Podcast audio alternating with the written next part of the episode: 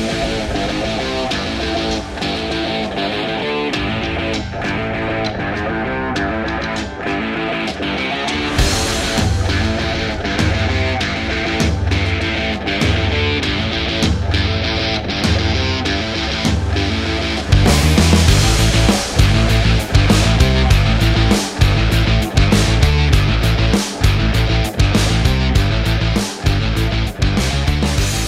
Salve, salve galera! Estamos iniciando mais um A Vera Podcast. Eu sou o Lafon. E eu sou o Gustavo. E agora é a Vera. Aê, porra. Ó, vou, vou falar pra vocês, a rapaziada que tá assistindo agora no início, sejam bem-vindos. Mas ó, o papo já tava rolando É. quente aqui.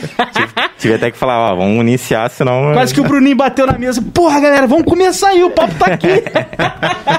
Uma salva de palmas pro Thiago Rec, Aê! porra. E aí, Thiagão, como é que você tá, mano? Porra, cara, tudo ótimo. É, valeu aí pelo convite, obrigado. Tamo junto, cara. Prazer estar aqui, é, prestigiando aí o programa de vocês e podendo compartilhar um pouquinho aqui da- das histórias engraçadas aqui que a gente já tava conversando, né? Não, muito bom. Pô, muito cara, bom, muito bom. Não, e, Mas tamo aí. Inclusive, assim, é, quando eu falei contigo, você falou, pô, eu acho que vai ser o terceiro podcast esse ano, não é? É a terceira, terceira que eu gravo. Tem que abrir um podcast, pô. É, ó, tem, tem que abrir. É bom de resenha, pô. É, a terceira já. Maneiro, cara. Maneiro, né? Maneiro. E, e os outros dois daqui da região? Os dois aqui da região. é, legal, os dois de depois- Volta Redonda também. A gente tá conhecer, querendo cara. conhecer, cara, podcasts da região, até pra gente fazer network, né, com os caras e conversar Sim. e tal. É, aí. maneiro, cara. Uma galera maneira aí. Depois eu, eu faço essa, essa ponte aí entre Boa. vocês aí. Show de bola. Isso Antes aí. da gente iniciar o papo, a gente tem que falar dos nossos apoiadores Isso aí. aí. É, hoje a gente pediu o que aí? No Ike Fome? Sal e doce, meu irmão. Sal e Inclusive, doce. ó, tô, tô finalizando agora, ó. Uma Pronto. das melhores pizzas aí de Barra do Piraí. É hein? verdade. Se não é a melhor, hein? E, e Thiago, curioso. você não conhece, curioso. né, Thiago? Não, não conheço. Essa Então, é a pra- primeira vez. foda. Pra você que tá aí em casa, tá com preguiça hoje de cozinhar, tá meio frio, né? Já baixa tá o bom, aplicativo aí do Ike Fome, já vai lá no Sal e Doce, já pede sua pizza. Lá tem tudo, ó. Tem pizza, tem hambúrguer, tem porções. Teve uma barca aí que a gente pediu uma Puta vez que aí. Titanic. um monte- Titanic do Bar do Peixe. Isso aí. Porra, Sinistro. Meu irmão, é uma barca desse tamanho. até água na boca isso aí. O link tá embaixo da live aí pra vocês. É isso aí. Um salve pro Danilão Barra Bela, pessoal aí que quer uma, um seguro, tá? De automóveis, residencial, seguro de vida, pra quem que quiser fazer uma viagem. Pra quem quiser É, pular de paraquente, que A gente é. sempre, sempre fala. Danilão, o pessoal do Barra Bela sempre atendendo, disposto e alto nível de qualidade aí, beleza? Tem um QR Code e tem um link embaixo na live também. Isso aí. E falar também da Mansur Produções, para você que quer fazer um Uou. evento aí seguindo todas as regras e as recomendações aí do Ministério da Saúde. O Murilo ele tem disponível lá pista de dança, DJ, banda, máquina de fumaça, iluminação, tudo para você fazer aí seu aniversário, casamento, qual seja o seu evento aí. Só entrar em contato com ele, o link tá embaixo na live também. Isso aí. Um salve pro Tiagão, Fifi também do RTF Studio. Galera aí que quer, quer fazer um pedidinho, um pedido, depois quer correr atrás, né, do É, prejuízo. você pede no Ike Fome e depois perde a caloria lá no, no É, Já RTF. malhei hoje já, hein? Já, Já tô malhou? podendo, né? Já posso comer pizza Eu já. também, já, já bati o quê? Um, um quilômetro e meio de nada, então tá, tá tudo certo, tá em dia. Sugiro também, né? É, eu sugiro que vocês peçam um sugiro, né? A gente ficou com essa, com essa ideia que foi do trocadilho, bom Thaí, trocadilho. um trocadilho, que é uma das melhores comidas japonesas aí de barra. Inclusive, foi aniversário da Letícia. É, Parabéns, Letícia! É, Ela até pediu pra fazer um negócio ao vivo aqui, vou fazer daqui a pouco. Ih, Mandar um beijo caralho. pra ela aí, tal, diferenciado, no, no estilo É. choque de cultura, né? Show, Mas- beleza. Vamos lá. E no aniversário dela a gente pediu sugiro, cara. Pô, veio um negócio sensacional. Eles são Os sinistros. caras são foda demais. Falar também da MBP, Metalúrgica de Barra do Piraí, que eles são totalmente voltados para o agronegócio. Então, para você que é empresário, está interessado aí é, nos trabalhos deles, eles também trabalham com módulos, né, com modulação. Entre em contato com eles, tem um QR Code na live. E para você que quer saber vaga de emprego também, tem um QR Code e tem um link embaixo para você entrar no site deles lá. Uou. E é isso. É, Tiagão. É, e é- isso é essa O negócio galera tá bom que, aqui, hein? que mantém a gente aí, mano. Em breve. É uma galera, hein? É uma, uma galera, hein? É, é. Será, será que rola ano que vem uma.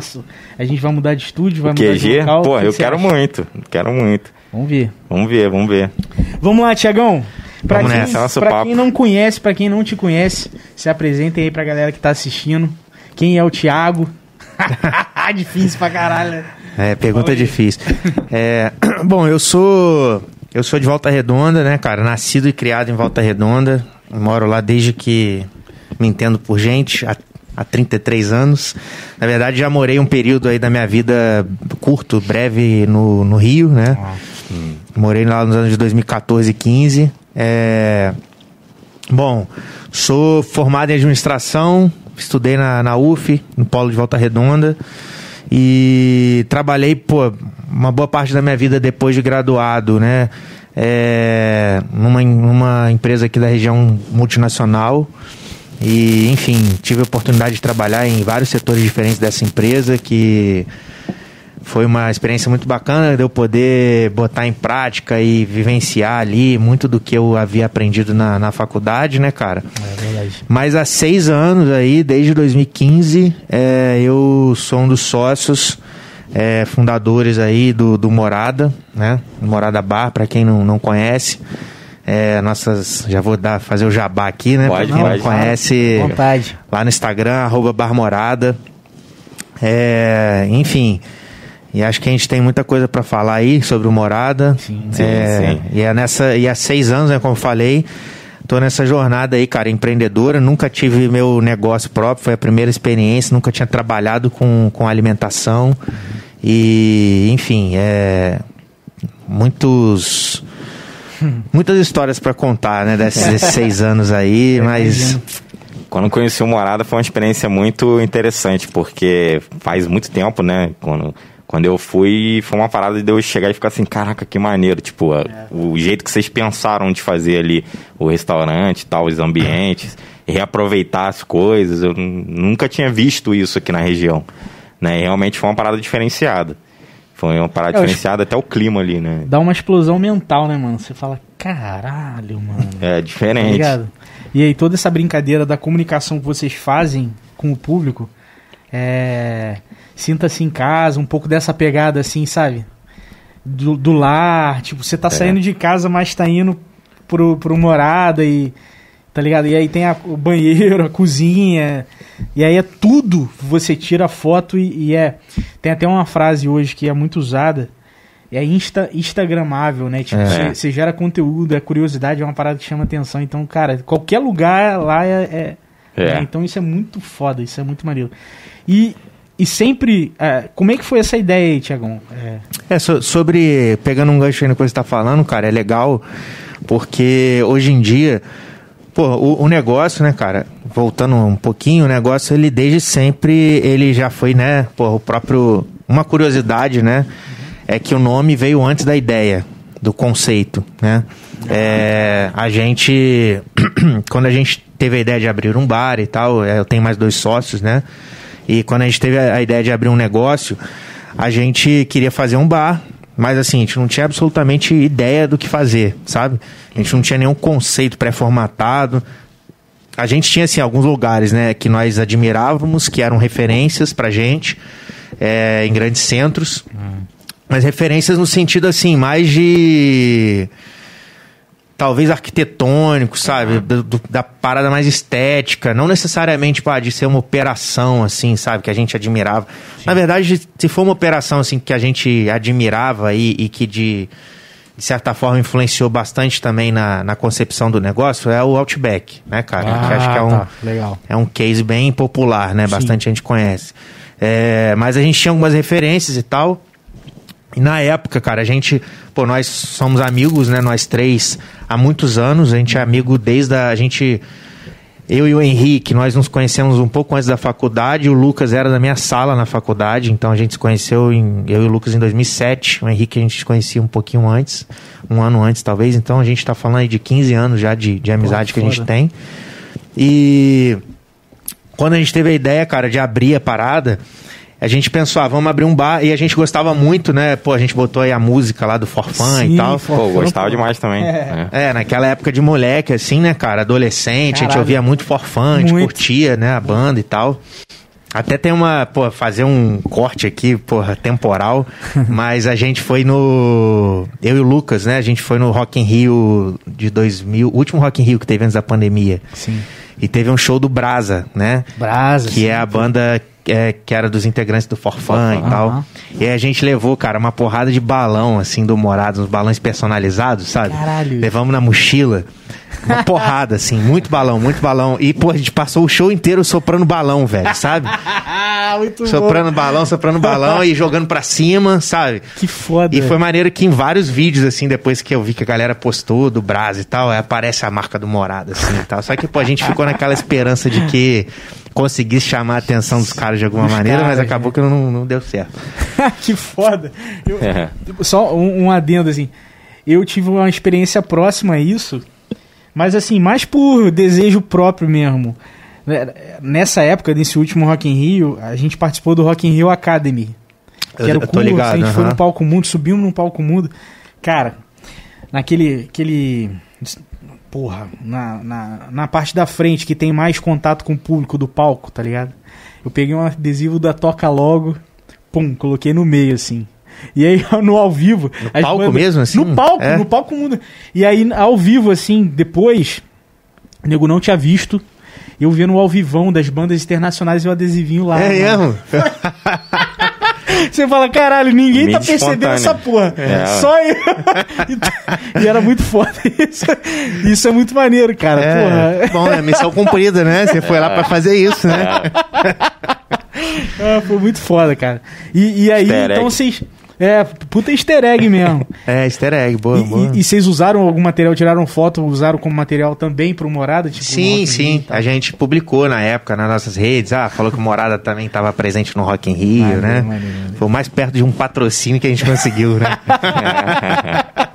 Muito bom. Mas aí, cara, a gente, né, por ouvir muito na época, quando a gente era adolescente, né? E, e a gente. Eu lembro, eu não lembro agora exatamente quando, mas o Forfan já, já acabou, né, há alguns anos, e aí eles fizeram uma turnê de despedida pelo Brasil. E a gente foi em um desses shows de despedida que, pô, foi um show super maneiro, assim, sabe? Foi um Inverno. momento. Foi, foi no interior de São Paulo, cara. Choveu pra cacete, assim, nesse dia aí, porra, a gente amarradão embaixo de chuva, porra, curtindo o show. E aí, cara, a gente ficou também, né? A gente tava comentando aqui que vocês, o brainstorm que vocês tiveram pra dar o nome ao, ao podcast, né? A gente Aham. também ficou nesse brainstorm, né? Porra, pensando, dando uma porrada de opinião e tal, pra ver o que que faria sentido. Até que o, o Lucas, na época, falou, pô, cara, e se o nome fosse Morada? E deu ideia, assim, porra.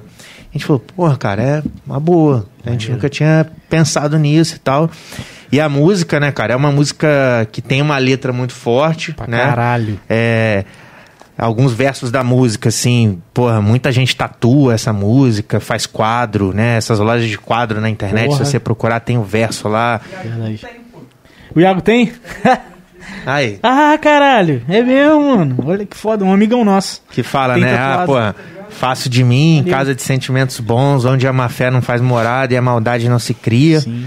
Então é uma música que fala sobre amizade, que fala sobre energias positivas, que- boas vibrações, né?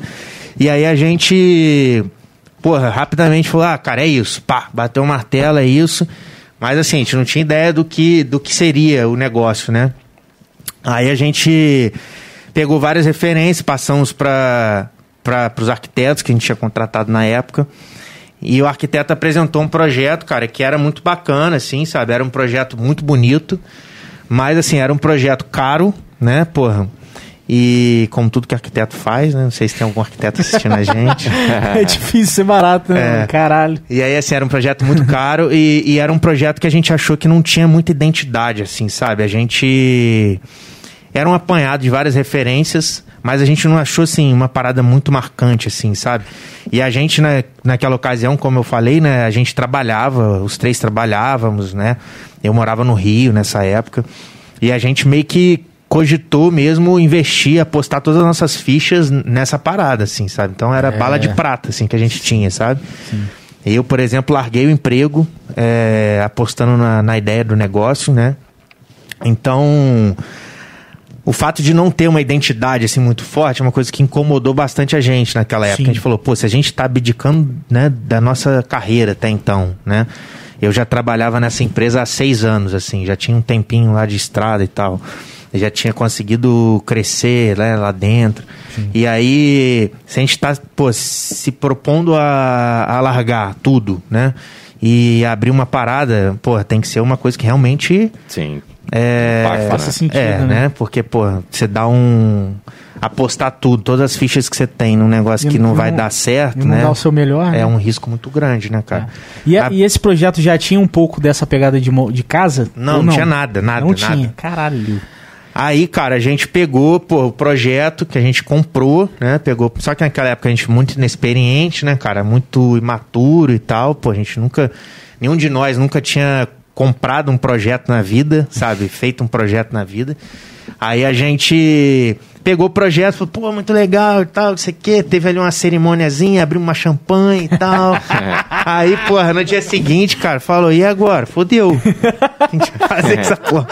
Aí, cara, a gente falou, cara, não dá pra gente fazer essa parada. Não, não, não tá dentro, não tá dentro, não tá dentro do nosso orçamento, não tem condições de a gente fazer, sabe? Sim. E aí a gente guardou o, o projeto na gaveta, literalmente, sabe?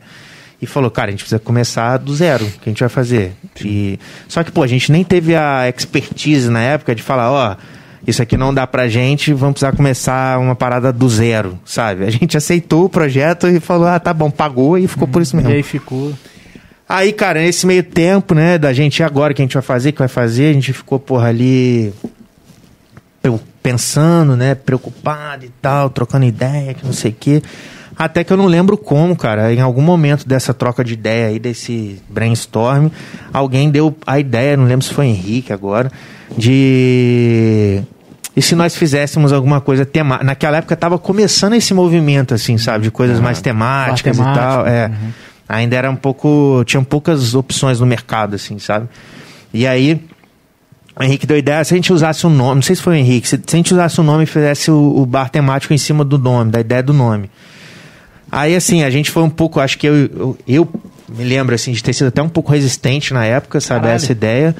É, uma coisa que eu falo, né, cara, depois a gente pode até falar mais sobre isso, é que eu acho que eu não me considerava, assim, nunca me considerei, inclusive isso era até uma questão pra mim, assim, sabe, pessoalmente, uma pessoa muito criativa, sabe, eu tinha essa dificuldade, assim, eu tinha esse limitador, eu sempre achei que criatividade era uma parada que fosse um dom, assim, sabe, é, Caralho. normalmente pra pessoas que trabalham com profissões mais artísticas, né? Sim. Aham. E, cara, eu desconstruí totalmente essa ideia, sabe, com o passar do tempo, porque hoje em dia me considero bastante criativo, sabe? E, e acho que o- a minha experiência através do bar me proporcionou bastante isso. E aí, assim, eu, né, por esse receio, né, de fazer uma coisa nova, diferente e tal, acho que eu, eu fui até um pouco reticente na, na época, no começo, mas enfim, a gente acabou abraçando a ideia e vamos fazer, vamos fazer. Sim.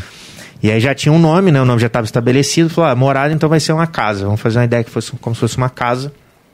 E aí a gente começou, a gente já tinha o imóvel, né? O imóvel, coincidentemente, né? Porra, pra vocês que já foram lá, ele, ele tem uma, uma, uma, uma estrutura, né? Parecida É, com parecida casa. com casa. Era, uma- era uma casa ou não? Cara, era uma casa, mas era um imóvel comercial, assim. Sempre foi uma, uma operação comercial, mas ele tinha Uma natureza. uma meio- natureza de casa, assim. É. Ele tinha vários cômodos, assim, sabe? Ele tinha várias paredes que dividiam. Era, era Inclusive, até algumas agências em Volta Redonda é muito assim: é uma casa e os cômodos são setores ali Sim, diferentes e tal. Cada sala é um departamento, assim, É. né? E aí, cara, a gente achou esse imóvel, já tínhamos um imóvel, e aí a gente pegou a ideia de casa. Tanto que se você for um dia lá que você for no bar da próxima vez que você for, de curiosidade, você dá uma olhada pro teto, e o teto tem várias, essa cinta, né? Em cima, assim, essa cinta de concreto. Cada cinta daquela era uma parede. Caralho. Então você vai pela cinta, você vai conseguir ver assim, porra, tanto de parede que a gente derru- derrubou lá, sabe? A gente derrubou muita parede. Caralho. E aí a gente, porra, começou a investir nessa ideia, né, cara? E a gente falou na época com os nossos amigos e com os nossos familiares. A gente falou assim, ó, a gente tá abrindo um, um bar, né? Que vai ter a ideia de, de ser uma casa, é um, um tema casa. E tudo que vocês tiverem em casa aí, que vocês, sei lá, não utilizarem mais, quiserem se desfazer, quiserem jogar fora, a gente tá arrecadando é, para poder compor a Claro. ideia aqui do negócio. E aí, cara, a gente recebeu, pô, de tudo que tu pode imaginar, assim, sabe? A gente recebeu, por exemplo, várias das coisas que estão lá no bar hoje, é, são coisas que a gente ganhou, né? Foda. Até cama- hoje. Até hoje. Maneiro. A cama que tá na parede, por exemplo, né? Que é uma parada bem icônica, assim, do bar. A gente ganhou aquela cama. É, o próprio orelhão que a gente tem lá no bar, que também é outra parada bastante icônica, É, assim. A gente ganhou esse orelhão. Caralho, muito foda. Cara, a gente ganhou muita coisa, assim, até va- um vaso sanitário a gente ganhou. É, a, sim. a banheira que tem lá, que A você banheira. comentou, tem. Foi presente também, sabe? E aí a gente ganhou isso tudo, uma porrada de quinquilharia. Todos os livros que compõem a biblioteca a gente ganhou. Aquela foto da Mona Lisa que tá lá a gente ganhou. Caralho.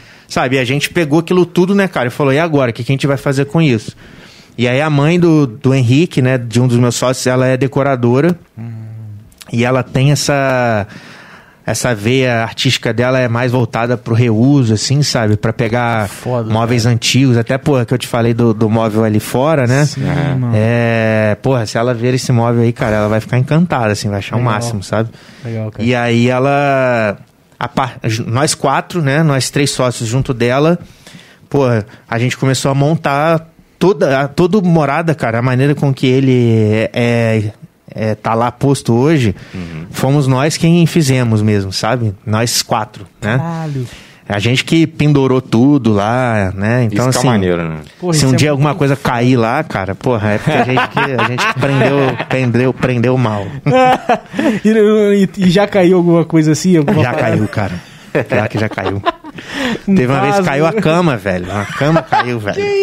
Deve ter feito uma barulhada. Não, então, ela, ela, chegou, ela não caiu pra baixo, assim, sabe? Ela caiu igual uma árvore tombando, assim, Ah. ó. Ela foi caindo assim, ó. pá. Que isso? E aí, cara, tinha uma galera sentada por perto, todo mundo levantou e foi segurar a cama, assim. É. Aí depois disso a gente fez um. Agora, quem, porra, quem tá assistindo aí, a gente já fez um reforço lá, tá? Não corre mais o risco da cama cair. Cara, é- mas realmente, assim, porque quando a gente vê, é bastante coisa e, e eu falo, ah, pô, rapaziada, de vez em quando deve dar uma olhada, deve dar uma mexida pra ver se tá firme. Cara, muito, foda, muito foda. E, e, assim, é. Beleza, vocês têm os cômodos lá. Eu, eu acho que vocês chegaram a expandir uma época também. Sim, não- sim. não- Não é? Sim. Porque tinha um espaço do lado que é novo. Não tinha uma parada dessa? É, a gente vai. A gente vai. A gente completou agora cinco anos, né? Em 2021. E durante esse período a gente já passou por duas expansões.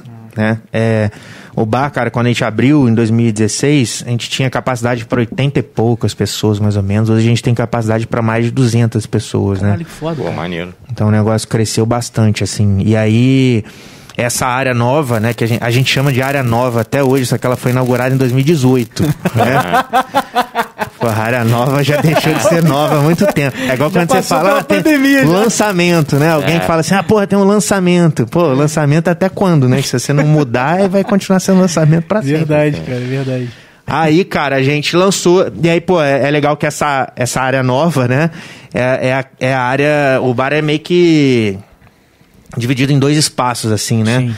E, e esse outro espaço que foi construído depois, que contempla a parte do, do banheiro, é, da cozinha, é, tem o outro lado da biblioteca, que tem a sala mesmo com sofás, com a poltrona, um ambiente de sala de estar assim. Aí essa área, por exemplo, ela já foi mais bem planejada, assim, sabe? Porque a Ah. gente já tinha tido a experiência expertise. do, do outro lado, né? Hum. Da área antiga, né?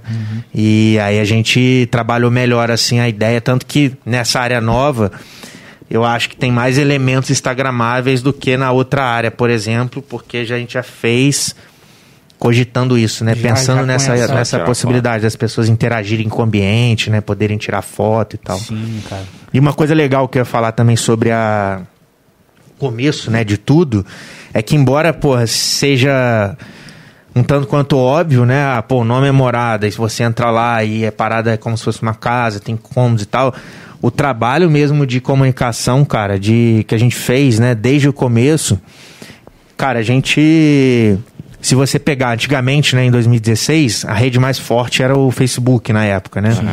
E a gente todas as publicações, cara, se você for ver lá, todas as publicações nossas no Facebook, durante, sei lá, uns dois anos assim, em algum lugar, cara, a gente botava a palavra casa. Sabe? Ah, tá. Se- ou que fosse na arte ou no texto, ou sabe, a gente sempre dava um jeito de a palavra casa estar em evidência, sabe? Caraca. E aí, cara, a gente, pô, martelou isso, bicho, durante dois anos, assim, sabe? Casa, casa, casa, casa, casa, casa, casa, casa, casa. E por mais, né, igual eu falei, por mais que seja um tanto quanto óbvio, né, o, o conceito amarrado ao nome, eu acho que esse trabalho de construção de marca, Sim. Ele foi fundamental para isso, né, cara? E hoje em dia a gente vê pessoas quando estão no bar e publicam algum, algum story, alguma coisa, o cara fala, ah, sai do trabalho e vim direto para casa. Ah, hoje é dia de ficar em casa, hoje é dia de reunir a galera em casa, né? Mas assim, não foi uma trabalho, coisa né? ocasional, né, cara? Sabe? É, é import... é, eu acho que é legal falar isso, assim, porque realmente foi um trabalho mesmo de construção, cara, sabe? De, de fortalecimento, de posicionamento mesmo, sabe? É, é, é um, você gera uma cultura para aquela clientela, né? Você meio que dá uma, dá uma educada, assim. É um trabalho de formiguinha mesmo, né, É, Thiago? de formiguinha. E assim, e, é e de novo, né, cara? Por mais óbvio que seja, faz-se necessário você, pô, fazer isso, sabe? Reforçar isso, se posicionar, né? Deixar isso em evidência. E foi uma verdadeira, assim, lavagem cerebral, cara. Era, porra, a gente falava de casa, casa, casa, casa, casa, casa, casa, casa, casa, casa, casa, casa, casa, casa, o tempo Agora inteiro, uma, cara. uma É, pergunta fora dessa parte mais assim de montagem, do estabelecimento e tal. Qual outras dificuldades você achou assim por não nunca ter trabalhado no setor de alimentos e tal e indo trabalhar?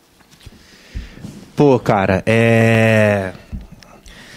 Eu acho que assim, não só no setor de alimento, né? Mas eu acho que quando você se propõe a abrir um negócio, né? Alguma coisa que você não tem know-how, né? Tudo é um desafio, né, cara? Tudo é um desafio, porque quando você vai abrir uma empresa pela primeira vez, pô, é, é muito. É tudo muito novo, né? Sim. É desde a. Assim, é até. Eu não sei nem te falar, pô, ah, do negócio de alimentação especificamente. Tipo cardápio, pra mim foi eu fui, um delivery recentemente e cardápio foi uma coisa que eu, eu queria algo diferente e eu falei, pô, mas nunca mexi com isso. Como que eu vou fazer pra ter acesso a algo diferente pra eu usar como referência? É, assim, eu acho que duas coisas, cara, que eu acho que são muito relevantes, eu acho que em qualquer negócio que você vá fazer, independentemente se é de, se é de alimentação ou não. É, cara, e isso, assim, é algo que a gente carrega com a gente até hoje, sabe? A gente consome muito, cara, é, a gente tem muito repertório, assim, sabe? É, isso é importante. Muito, muito, muito, muito repertório, sabe? Então, desde, desde aquela época, nós já tínhamos essa, essa cultura, assim, quando a gente se propôs a abrir um negócio, cara, a gente começou a seguir, porra, Páginas muita coisa, assim, muita coisa, muita coisa, sabe? É aquele lance, né, cara? Porra, nada se cria, tudo se copia, né? É... Se transforma. Tudo se É. transforma, é. O copiar, né, cara? Não necessariamente é um copiar, né? Porque o morado hoje em dia, por exemplo, é, assim, a gente conseguiu se tornar referência em algumas coisas, né? Muita gente procura a gente pedindo dica, pedindo conselho, pedindo tipo uma mentoria, sabe, para poder auxiliar e tal. E muitas ideias também que a gente já conseguiu colocar em prática, né, para rodar. Tipo, por exemplo, os merréis, né, que é uma moeda da casa que a gente tem. E aí revaloriza, tipo, dependendo do dia, valoriza mais, tá ligado? Dia Bom, de é. semana no início, o merréis tá valendo mais, aí você consegue. e Trocar, é mais final né? de semana é um pouco menos. Isso. E aí eles fazem. É. Muito foda. Então daqui a pouco você deixa seu e-mail aí que vai baixar um e-book pra depois assistir ao curso online. E, e muitas outras coisas, né, Tiagão? Muita É, ideia, cara. assim. E aí, assim, muita coisa que a gente já fez, né, cara? A gente foi copiado mesmo, sabe? É... E pra gente, assim, é chato, né? Quando, porra, você vê que alguém copiou algo que você fez, mas é, de certa forma, também uma validação, né, cara, daquilo Sim. que você tá fazendo. Então, assim, é, o lance, né, de, ah, não é tudo se cria, tudo se copia, mas na verdade não é copiar, né, cara? É você pegar uma ideia, né, que você achou bacana, Tem uma referência, né? é, que você achou legal e você adaptar aquilo para a realidade do seu negócio, né, cara? Para a cultura do seu negócio, né? Então a gente a gente sempre teve muito repertório assim, sabe? Aí, por exemplo, pegando um exemplo do o, exemplo, por exemplo, do atendimento, né? Depois eu até falo do cardápio, mas o exemplo do atendimento. Em Volta Redonda, é não tinham muitos bares, né, com essa pegada mais temática, Temática, eram sim. muito poucos naquela, naquela época. A gente foi um, quase que pioneiro, assim, sabe? Verdade. E, e a gente queria, pô, eu acho que você, uma, uma coisa que é muito importante, assim, eu acho que é você ter muito bem é, claro na sua cabeça, né, quem for abrir alguma coisa, seja de alimentação ou de qualquer coisa que seja, todo o conceito mesmo, né, cara, que, que, que fundamenta aquilo, né? Todo esse storytelling que envolve o negócio, né, cara? Eu, particularmente, a gente sempre fala sobre isso lá com nós três, nós, os sócios. É, dificilmente a gente conseguiria abrir alguma coisa que não tivesse um, um referencial, assim, sabe? Que você não tivesse um balizador, assim. Que você pô, fosse fazer uma coisa, tipo, ah, vou lançar uma marca que vai chamar, sei lá. É. Estrela. É, uma É. parada aleatória, assim, sabe? Aí, aí, pô. Mas por que estrela? Estrela ah, do porra, mar. sei lá, gosto de estrela. Gosto, É. gosto do mar. E tipo, ah, e o que, que você vai, sabe, como é que você vai construir essa identidade, algum, alguma coisa levando em consideração a, a marca estrela? O que, que você vai servir que, te- que conversa com essa marca, que está alinhado com essa marca, que se associa a essa marca, sabe? Sim. Então, por exemplo, a gente, como a gente teve, né, essa sensibilidade de muito cedo ter a ideia de, de, de formatar esse conceito de casa e de trabalhar isso, nessa ideia de casa, e aí, cara, isso facilita muito toda a tomada de decisão, porque você vai sempre voltar para esse ponto comum, né, da Sim. casa. Então a gente, quando a gente pensou, por exemplo, no serviço, a gente pensou, ah, cara, se a ideia é fazer com que as pessoas de fato se sintam em casa, né? Literalmente se sintam em casa.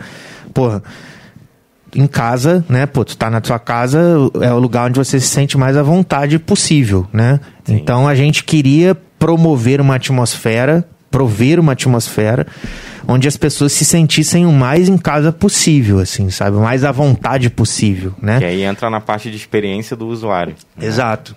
E isso perpassa pelo serviço, né? Completamente, né, cara? Então, pô, como que a gente vai fazer um serviço de modo que faça com que as pessoas se sintam em casa, né? E aí a gente, pô, quando a gente, até hoje, né, quando a gente vai contratar alguém, no processo que a gente faz de recrutamento, a gente costuma falar para as pessoas do atendimento, né, das pessoas que vão lidar com, com o cliente direto, é que a gente fala assim, cara, imagina em casa, né, cara? Você não recebe qualquer pessoa em casa. Normalmente você Exatamente. recebe pessoas que você, que você gosta, que você tem uma afinidade, né? E a gente falou assim, ó, imagina que você está em casa, né? A gente costuma falar para quem vem trabalhar com a gente, né? Imagina que você está em casa, e em casa você convive com a sua família e você recebe seus amigos, né? É, ainda que dentro de casa, com a sua família, você vai ter eventualmente algum conflito, Problemas, né? Você não vive num mar de rosas dentro dessa família, né? Caralho, muito foda. Então, assim, a gente procurou faz... a gente procura, né, falar isso com as pessoas e a gente fala, ah, cara, ninguém faz amigo fingindo ser quem não é, né? Exatamente. Você faz amigo pela sua autenticidade, né? As pessoas gostam de você por quem você é, né? As pessoas que se aproximam de você por quem você é. Então a gente fala assim, cara, a gente não vai te dar nenhum tipo de protocolo de como é que você deve se portar, de como você deve se comunicar. A gente espera que você seja você mesmo, sabe? Seja autêntico e imagine que você está conversando com um amigo, sabe? Então a gente deixa as pessoas muito à vontade, assim, sabe? As pessoas que trabalham conosco. E essa sensação, ela, pô, inevitavelmente ela passa para os clientes também, né? Porque os- o cara que tá ali não tá sofrendo nenhum tipo de pressão, né? De como que ele deve se- portar, sabe? De como que ele deve eh, se se expressar, né? E aí ele, pô, ele conversa, dialoga com você da maneira com que ele se sente melhor, né? Sei lá, se ele quiser te chamar, por exemplo, o bar, ele tem essa informalidade, né? Então, mas assim, ainda que tenha essa informa- informalidade, se for uma pessoa que fala assim, ah, gosta de falar senhor, ah, pô, gosta de abordar os outros como senhor, eu não vou impedir o cara de que fale senhor, sabe? Sim, pô, sim. fala que é dessa forma que você vai se sentir mais seguro e mais natural. Então, essa, por exemplo, foi uma ideia atrelada ao atendimento, né? Da gente contratar pessoas que fossem mais é, extrovertidas, né, para que conseguissem com essa naturalidade fazer com que as pessoas se sentissem o mais possível dentro de casa. E isso é uma das partes fundamentais, assim, na minha opinião, em qualquer negócio. Seu produto pode ser excelente, mas se seu atendimento não for bom, não adianta, né? Não, total, pô. Porque o atendimento é, é, o, é, é o que liga o produto ou a experiência ao cliente, né? Sim. Então, Não, é e- exatamente isso. E quando você vê que, por exemplo, na empresa 360 dela, ela, tem, ela respira um pouco desses valores. Porra, igual você falou, na hora, até na entrevista, você passa um pouco da, da atmosfera, qual é a proposta, como você pode se, você pode se portar, né? E fazer analogia com a essência da- do estabelecimento. Porra, quando um cliente vê isso, ele fala, caralho, né? Isso, isso é muito legal. E principalmente quem trabalha com isso também. Ver isso rolando na prática. Pô, É, isso, isso realmente é, é diferencial. É, é a luta de muito estabelecimento aí. De, de- Claro que não deve ser fácil vocês manterem essa cultura. É né? difícil, é É difícil. difícil Deve porque as porra. pessoas são diferentes, né? É, é muito difícil, cara. Tem Eu, eu não sei de nem. gênio, né? Eu não sei nem, nem se é possível você contratar um garçom já com lá seus 20 anos de experiência. Não sei se vocês já tiveram alguma experiência dessa de contratar um garçom que, porra, tem uma puta Bagagem, experiência né? em outros restaurantes e ele e na cabeça dele o certo é o que ele fez a vida toda dele, É. tá ligado? Eu não sei nem se vocês preferem, ah, porra, vou, vou contratar um garçom uma pegada mais novata pra poder moldar ou se não, como é, que- como é que em relação à equipe assim, a equipe de vocês lá, Cara, assim, vou te falar, não tem muito critério não, cara, pra isso, assim. Eu acho que, assim, é, ocasionalmente, acaba que a, a equipe, ela, ela, ela é mais direcionada pra isso, assim, pra pessoas que não necessariamente tenham muita experiência, sabe? Sim. Mas nada impede de que a gente venha contratar alguém que já tenha essa, essa profissão como ofício mesmo, né, cara? É, Tem esse bloqueio, né? não tem, não tem. A gente é, é bastante aberto, assim, sabe? Mas aí vai do, da, da maneira com que o cara vai conseguir nos convencer disso, né? É, eu, eu, por exemplo, sou quem mais fica é, diretamente envolvido com essa parte de, de, de contratação. E uma parada, eu fui até traído aqui por mim mesmo, porque uma parada que eu, que eu falo muito, cara, quando eu vou fazer um processo seletivo, é, eu inicio o processo fazendo, pedindo para que a pessoa responda três perguntas, sabe? E as perguntas são as seguintes: é, é, quem é você, né? É, o, por que que você está aqui e, e qual valor da sua vida você considera inegociável? Ah, caralho, maneiro. né? Então, assim, eu falei que eu fui traído por mim mesmo, por quê? Porque grande, na grande maioria das vezes, cara, quando a gente é questionado, na verdade, essa pergunta, ela nunca vem dessa forma, né? Quem é você, né? sim. Ela nunca vem dessa maneira. Você Às fala... é, se apresenta aí pra galera que não te É, conhece. pois é. E a gente tende, cara, é, a sempre que a gente se depara com essa pergunta, a gente normalmente fala quem, o que a gente faz e não quem a gente é, né, cara? Sim. Então, assim, eu acho que eu acabei me traindo aqui porque eu fui pro caminho de, do que eu já O fiz. que faz, o que fez, é, É, verdade, cara, caralho. E não de quem eu sou efetivamente. Mas é porque eu acho que Difícil, cara. é difícil se, se denominar, né? Quem é, você, né? É. O que que te compõe, né? É, que- porra, qual é a tua essência, né, cara? É, não, e tem um pouco. Muita gente não tem essa consciência, né? De quem é efetivamente você e acaba Porque você para você é uma pessoa, você para ele é outra pessoa, você É, para mim tem é isso outra também, pessoa. né? É, tem isso, ainda tem essa eu para- acho- esse paradoxo aí, né? Eu acho que tem um pouco também a expectativa de quem tá assistindo. Por exemplo, no caso daqui, né? Deve rolar um pouco na cabeça de quem. A gente nunca esteve desse lado da mesa. É, Mas eu pergunta. imagino, eu imagino que assim, beleza, o que que as pessoas querem ouvir? Sobre qual lado de mim as pessoas querem ouvir quando eu começo a me apresentar num, num podcast, por exemplo? Sim. Qual história eu vivi, tá ligado? Eu acho que tem muito sobre isso também. Você falou que você já fez, porque a galera quer saber a sua história. É, qual a sua é. bagagem, tá ligado? Mas é, é é interessante isso. Essa, qual é a essência? Até liga um pouco, não sei se você conhece o Golden Circle, Círculo Dourado. Já ouviu falar? Acho que não, cara, não me lembro agora. É, é tipo um estudo que um cara chamado Simon Sinek fez. Simon Sinek que eu conheço.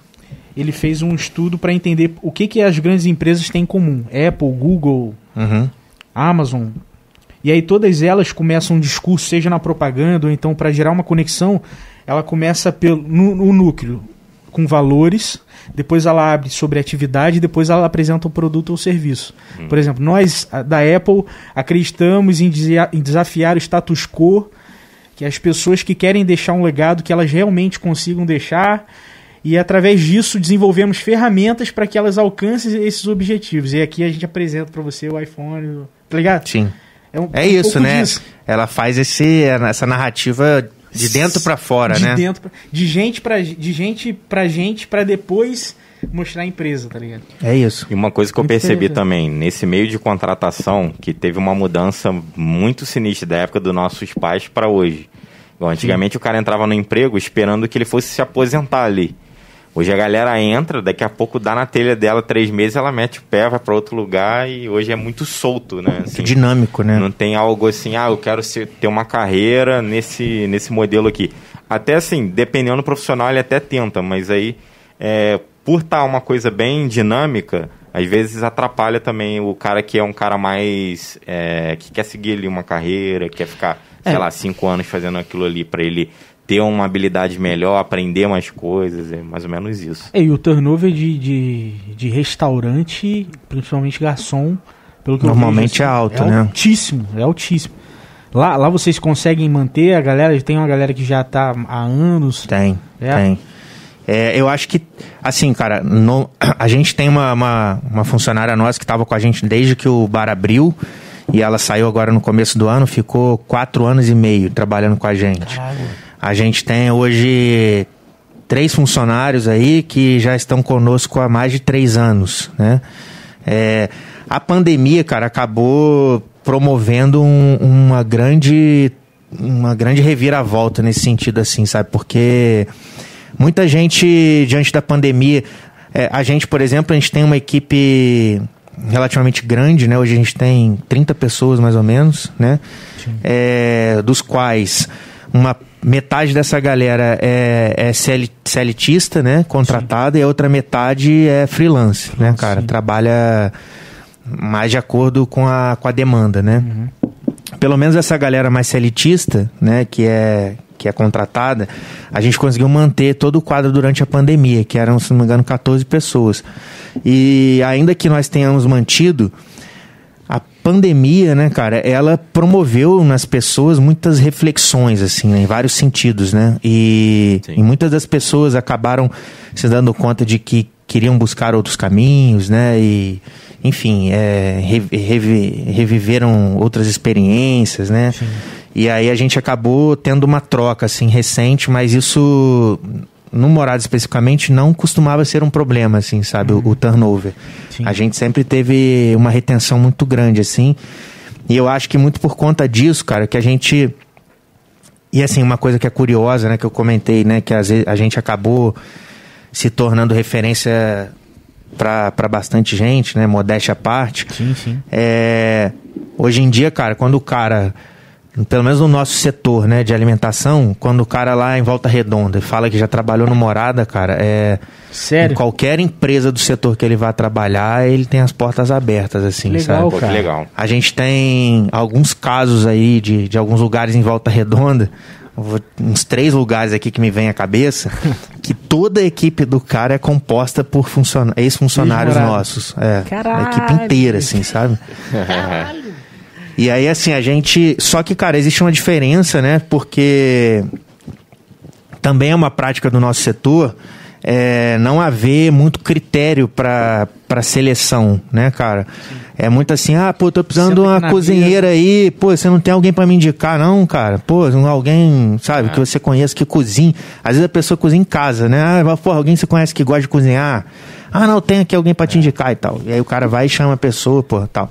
Nada contra isso, mas eu acho que é, é necessário que você consiga ter um padrão, né? O estabelecimento tem um padrão de comida, de tipo de fritura. Não, de não é nem nesse sentido né? que eu ia dizer, cara. Eu acho que no sentido assim de, de reduzir, a fim de reduzir o turnover e, e você conseguir até promover uma experiência melhor assim para as pessoas, é você ser um pouco mais criterioso nessas escolhas, hum. porque você consegue, cara, é, colocar pessoas dentro da, da tua empresa que estejam de fato alinhadas com aquilo Ah, que você sim. acredita, entendeu? Com os seus valores, né? Com, com o que você quer entregar, né? Então, eu acho que o, o turnover ele passa muito por isso, né, cara? Pô, quando a gente faz essa entrevista, né? E aí, por exemplo, quando eu falei da pergunta, né, do quem é você, eu tô muito mais interessado de fato em saber quem é a pessoa do que o que, que ela fez, assim, sabe? E então, pra mim, pô, quando eu faço essa primeira pergunta e o cara consegue não ser traído por ele mesmo, como eu fui, e não ir pro, pro caminho do que ele fez, embora ele esteja ali pra me mostrar o que, que ele já fez, né? Porque afinal de contas, quando você tá numa entrevista de trabalho, você tá querendo mostrar a tua experiência, a tua bagagem, né? O teu valor nesse sentido. Sim. Mas quando o cara consegue não ir nessa direção e falar mais sobre quem ele é, sabe? De fato. As características, né? Sim, cara, ele consegue atrair mais a minha atenção, assim, sabe? Eu acho que eu consigo criar, extrair dele uma maior verdade sobre quem ele é a essência. e conectar essa verdade com o que eu tô buscando, que é a verdade da minha empresa. Entendi. Entendeu? Então, eu acho que nesse sentido, né? Essa você buscar fazer essa contratação, olhando para e aí para que você consiga fazer isso, né, cara, é muito importante você tenha muito claro é, o que é a sua empresa, né? Ou quem é a sua empresa, né? Porque se você não consegue entender de fato o que é a sua empresa, o que, que a sua empresa está oferecendo, o que, que ela está promovendo, qual que é a verdade por trás da, daquilo, dificilmente você vai conseguir, né? Você, é, você não vai, você não vai saber o que, que você procura, né? Exatamente. O, o Gabriel Beraldo falava, falou muito disso no podcast também, sobre cultura organizacional, né? Dessa pegada da, da essência da empresa. Porque se você não sabe qual é a sua, qual é a sua cultura, como é que você vai saber onde procurar, né? Exato. Isso é muito foda. E aí eu acho que isso, assim, de certa forma, responde um pouco da, da sua pergunta, né? Que eu acho que eu, eu Não, meio que foi, foi. fui, Não, né? Que eu acho que assim, é. Pra, o desafio, cara, você sempre vai ter, né? Ah, pô, quais são, quais são os desafios que você vai encarar? Pô, sempre vai ter, né? Por exemplo, a gente, quando abriu o negócio em 2016, o Brasil né, não por acaso também estava passando por um momento politicamente conturbado, né? Foi quando houve o impeachment da, da Dilma na época. E eu, eh, eu me lembro bem que nessa ocasião alguém falou pra gente assim: pô, vocês são doidos, cara, vocês estão abrindo um negócio agora, nesse momento e tal. Mas, ó, se vocês conseguirem superar isso, vocês vão nadar de braçada. Nada mais vai, nada mais vai acontecer, né? Aí, cara, pô, a gente, passados, né? A gente abriu em 16, passados quatro anos, né, de operação, a gente já tava, pô, super ma- maduro, assim, né? Comparado ao que nós éramos, pô, a gente amadureceu e aprendeu muito, né? Dando muito mu- em ponta de faca, fazendo muita merda, sabe? Errando muito. Mas, cara, é, veio pandemia, bicho. Quem que tava preparado pra uma pandemia? Eu Ninguém. fiz essa pergunta né? no podcast passado. Na matriz SWOT de marketing, quem que colocou pandemia? Porra, não Ninguém. foi, né, mano? Ninguém colocou. Ninguém, né? Não, igual um, um curso que eu fiz de- gestão financeira com o Frank, não sei se você conhece. Conheço, conheço. Porra, ele fala que a cada sete anos tem o, o pico e o vale, né? Financeiro. É cíclico, né? É cíclico, há tipo há 120 anos isso acontece, de ter um momento de melhoria Ascensão. na ascensão financeira e Retração. e ter, e ter retração. E aí eu falei, caralho, a gente tá. tipo assim, foi tudo isso. Foi logo na minha geração, né? Caralho, A retração. Cadê, esse- cadê esse momento de, da gente voltar a crescer nessa porra? E- mas, mas isso é. é, E até você falando em relação à reflexão, a galera. Foi até comigo, tá ligado? A Vera nasceu na pandemia, tá ligado? Você falou também, até em off, a gente comentando do delivery Sim. que aumentou. A- aquela ação que você fez também, não sei se foi durante a pandemia. Teve a questão do de vocês fazerem uma brincadeira com o feijão no pote de sorvete, né? Tem toda essa história. E aí, eu até falei no podcast um- alguma uma vez aqui da entrega, não foi, Bruno? Da entrega do delivery com pote e, e a pessoa, se ela devolver o pote no próximo pedido, tem alguma algum desconto? Como, é- como é que é isso aí, cara? Como é que é a história disso, cara? Que é É, então, é, essa história. Na verdade, assim, só. Ô, Lafon, voltando um pedacinho só da, da pergunta, cara, que eu, Aham. eu ainda tô com a sensação de que não respondi ela por inteiro. eu acho que uma coisa que eu falei, né, cara? Na verdade, duas coisas que eu já falei. É, que eu acho que é legal, assim, é porque eu. Sim. Muita gente me pergunta, assim, né? Ah, pô, quando você vai abrir um negócio, né? E tal. Uhum. Então, assim, eu acho que uma, uma coisa que eu falei é isso, assim, de ter muito repertório, sabe, cara? Tem que ter muito repertório mesmo. E não necessariamente só do seu negócio, sabe? Porra, você tem que estar tá muito atento, né, cara, a tudo que tá acontecendo, ao mercado e tal. Isso é fundamental. Pô, hoje em dia, cara, se for pegar nós três sócios, sei lá, bicho, a gente deve seguir mais de 300 é, bares, restaurantes e coisas afins, né? Sim. A outra coisa que eu falei é você conhecer muito bem intimamente qual que é a verdade por trás do seu negócio, né? Aquilo que você está querendo entregar. E a terceira coisa, cara, que eu acho que é muito importante, que é, é pô, o Gustavo que que vem desse universo, é ter uma mentalidade meio que de startup, né, cara? De tipo assim, é, tem uma frase que diz que tudo que nasce pronto nasce tarde, né? Então, e, então assim, não existe é, produto perfeito, né? Porque, pô, se você ficar buscando a perfeição, você nunca vai achar nunca que tá achar. perfeito o suficiente. Verdade.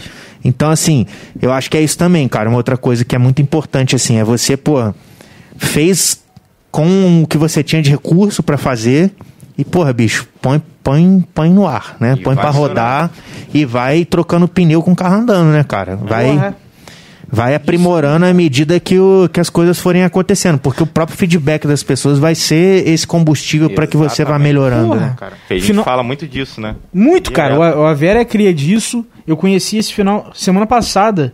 Eu conheci um menino que eu até postei no story. Você chegou a ver, né, Lafon? Sim, sim. Tipo, o Guilherme, ó, inclusive, Gui, um salve aí para você. Guilherme tem um canal de review, unboxing de produtos Apple. O moleque faz uma análise foda. Só que, assim, ele não tem condição, o moleque tem 17 anos, não tem condição para comprar o iPhone novo. Uhum. Ele tem um 7 e, pô, não dá pra, né? Até eu nessa idade também. O que, que ele fez? Até na idade que a gente tá, tá difícil, né? Até Porra, hoje. Tá pagar difícil. 15 pau no iPhone, né, bicho? tá 15 pau e 500, né? E aí o que, que ele fez, cara? Fez iPhones de papelão, tá ligado? Olha que maneiro, cara. Pra ilustrar o vídeo que ele faz no canal dele, tá ligado? Mas ele assim, mas eu falei, porra, será que ele vai fazer uma análise maneira mesmo de falar as configurações além? Moleque de, derrota na, na, na, análise, tá ligado? De falar assim, claro que ele não teve a experiência de pegar o aparelho e uhum. fazer teste de bateria de câmera, mas ele fala, ó, três lentes é uma ultra angular com abertura tanto, não sei o que, pararapururu, o outro tem tanto. E aí vamos ver agora o 13. Agora o 13 é tanto, será que vai. E aí faz os modelos muito parecidos com. Em tamanho real. Em tamanho cara. real. Caraca. Eu falei, irado. mano. Falei, porra, inclu... aí virou. Chamei ele para ser nosso parceiro do iMarket. A gente vai disponibilizar os, os aparelhos reais. Porra, que foda, dele. cara. E o que me inspirou foi isso. Que foda. Thiago, essa última parada que você falou, que o, o moleque não esperou ter porra, os um iPhones reais para é. poder fazer o conteúdo, tá ligado? Isso daí é uma. Eu sinto que falta muito isso. Falta muito. A, a galera às vezes usa até como muleta mesmo. Sim. Pra poder, tá ligado? Pra poder realmente executar um, uma parada dessa. Então, muito foda, cara. Muito foda mesmo. É, um bom exemplo disso, cara, aí agora já conecta na sua pergunta. Sim que é, por exemplo, em 2019, antes da pandemia, a gente já vinha conversando sobre a possibilidade de fazer delivery, né, cara? Não tinha até então. Não tinha. A gente já já estava ligado que, que isso era uma tendência, né, que estava acontecendo. Mas assim, bar, cara, especificamente bar, né, que a gente carrega o rótulo de bar. É uma operação diferente. Ninguém né? tem, ninguém tinha delivery de bar, né? As pessoas fazem delivery de restaurante, Verdade. né? Pizzaria e tal, mas bar mesmo não tinha, ninguém fazia, né? Em Volta Redonda, por exemplo, não tinha nenhum bar que fizesse entrega, sabe? É, ninguém que carregasse esse título de bar, né? Sim. E aí, cara, a gente atento né, ao mercado, vendo que isso era uma coisa que estava acontecendo, né? E tal, a gente começou a conversar sobre isso, cara, no final de 2018, até um ano antes. E aí, assim, a gente ficou, porra, apegado a essa questão do da embalagem, né? Porque a gente, como tudo que a gente faz lá, é, precisa ser algo. A nossa missão lá, né, cara, é fazer do manjado inusitado. Então a gente precisava é, lançar algo que, tivesse a, a nossa irreverência, que tivesse a nossa originalidade, Sim. mas que também não se desassociasse do conceito do negócio, né? Porque, igual eu falei, porra, tudo remete ao, ao piso comum ali, que é a ideia de casa, que tá por trás de tudo, é o referencial para tudo, né? Sim. E aí, cara, a gente ficou muito tempo debatendo ideias do que fazer, como fazer. Delivery de comida normalmente, é, via de regra, era embalagem de isopor ou aquela embalagem de alumínio, feia pra cacete, né? E, e que além de ser feio, não tem personalização nenhuma e ainda é agride ao, ao ambiente, né? Que são, Exatamente. são embalagens, porra, que não são retornáveis, né? Sim, nem reciclável às vezes. Nem reciclável. Ou então quando é muito bonita, você vê que tem um puta material usado aí, né? Que com certeza não foi barato essa embalagem. Não. É, ainda tem essa questão do custo, né? Que é, porra, super importante também. E a gente ficou nesse dilema, né, cara? Porra, o que que a gente vai fazer? O que a gente vai fazer? O que a gente vai fazer? O que a gente vai fazer? E ficou assim, eu acho que o, o projeto, né, de lançamento do delivery até atrasou por causa disso, né? E aí, assim, mas não tem a ver, por exemplo, com essa ideia de ah, lançar com o que você tem, né, e tal. É porque realmente a gente não tinha ainda encontrado uma ideia que se conectasse com aquilo que a gente estava buscando, né? Sim, sim. Aí, cara, a gente lembrou de uma situação, assim, foi até numa reunião de, de brainstorm e tal, uma reunião de marketing que a gente tem é, periodicamente. É, e eu fui contar, cara, esse episódio com um certo humor, assim, sabe? Por quê? Porque no começo do bar, quando a gente, né, a gente não tinha experiência, né, não sabia de porra nenhuma e tal, a gente não estava preparado, por exemplo, para uma demanda de de levar para casa, sabe? Por exemplo, eu acho que na minha cabeça, na cabeça de, de todos nós, na verdade, isso era uma coisa mais habitual de se fazer em restaurante, assim, né? Em bar, Aham. eu nunca tinha visto, assim, as pessoas pedir, ah, porra, pra levar pra casa, né? Porque normalmente é petisco e tal, você vai beliscando, beliscando, aí fica ali uma ou duas unidades ali, ninguém fo- come a última, né? A última sempre sobra. E, e ninguém vai pedir pra levar, porra, uma, uma unidade de uma porção, né? Então a gente não tinha muito essa ideia de que isso era uma, uma demanda. Aham. E aí, cara, é, logo nas primeiras semanas do bar, a gente começou a se deparar com isso, com essa demanda. Mas assim, não era uma coisa, porra, muito constante. Então também a gente nem tinha um, não, não comprou um estoque de embalagem, porque era uma coisa que acontecia eventualmente, assim, sabe? E quando acontecia, cara, a gente falava, putz, fudeu, como é que a gente vai é, embrulhar isso pro cara levar? Pô, vai embrulhar no papel alumínio, sei lá, né? E aí, cara, naquela época, a gente, desde, desde que, o, que o bar abriu, em 2016, a gente tem um, um prato no cardápio que leva sorvete, né? E por conta desse prato, a gente comprava bastante sorvete, né? E aí, porra, a nossa cozinheira na época, ela tinha o hábito de guardar pote, né? É, Todo mundo, todo brasileiro também, né, mano? é, era, Toda mãe, toda era, mãe guarda. era a tia da, da Tupperware, né? E aí, cara, ela guardava os potes de sorvete, ela não jogava fora os potes de sorvete, guardava com tempero, com umas coisas, e alguns ela guardava porque, assim, em algum momento eu vou usar, usar, é, né? Em algum momento eu vou precisar. Muito bom. E aí, quando, cara, a gente se deparou com essa necessidade, a gente falava com as pessoas, cara, eu não tenho embalagem de viagem, a gente tem um pote de sorvete, você se importa de levar no pote de sorvete? Aí a pessoa falava, não, pô, que isso, não, tá tranquilo. Porque o bar também, né, cara, vende essa irreverência, né? A gente não vende nenhum tipo de sofisticação, sabe? E isso foi até uma coisa intencional, assim, a gente não queria mesmo vender nenhum tipo de, de sofisticação, porque acho que quando você é, coloca sofisticação naquilo que você faz, você aumenta muito a barra ali, né, cara, da, da expectativa, né? Então, quanto menos sofisticação, menos expectativa, mais fácil de você surpreender. Foda. Então a gente entregava no pote de sorvete mesmo, na sacolinha de supermercado, sabe? Porra, a pessoa levava amarradona e tal, nem esquentava a cabeça. Aí quando um dia a gente tava nessa reunião, cara, discutindo ideia e tal, que não sei o que, aí eu fui contar essa história, assim, sabe? Porra, despretensiosamente, nem lembro o porquê dela veio, ela teve na minha cabeça. E aí, cara, quando, a gente, quando eu acabei de contar essa história na reunião, a gente pô, parou assim, todo mundo ficou se olhando e falou: caralho, velho, tá aí. A ideia tá aí. Caralho. Aí, porra, a gente pegou é, essa ideia do pote de sorvete E a gente é, fez uma sátira ao, a Kibon, né? É, a gente fez um rótulo que é muito parecido com o da Kibon, mas é, trocou alguns elementos ali que remetem a, ao bar, né?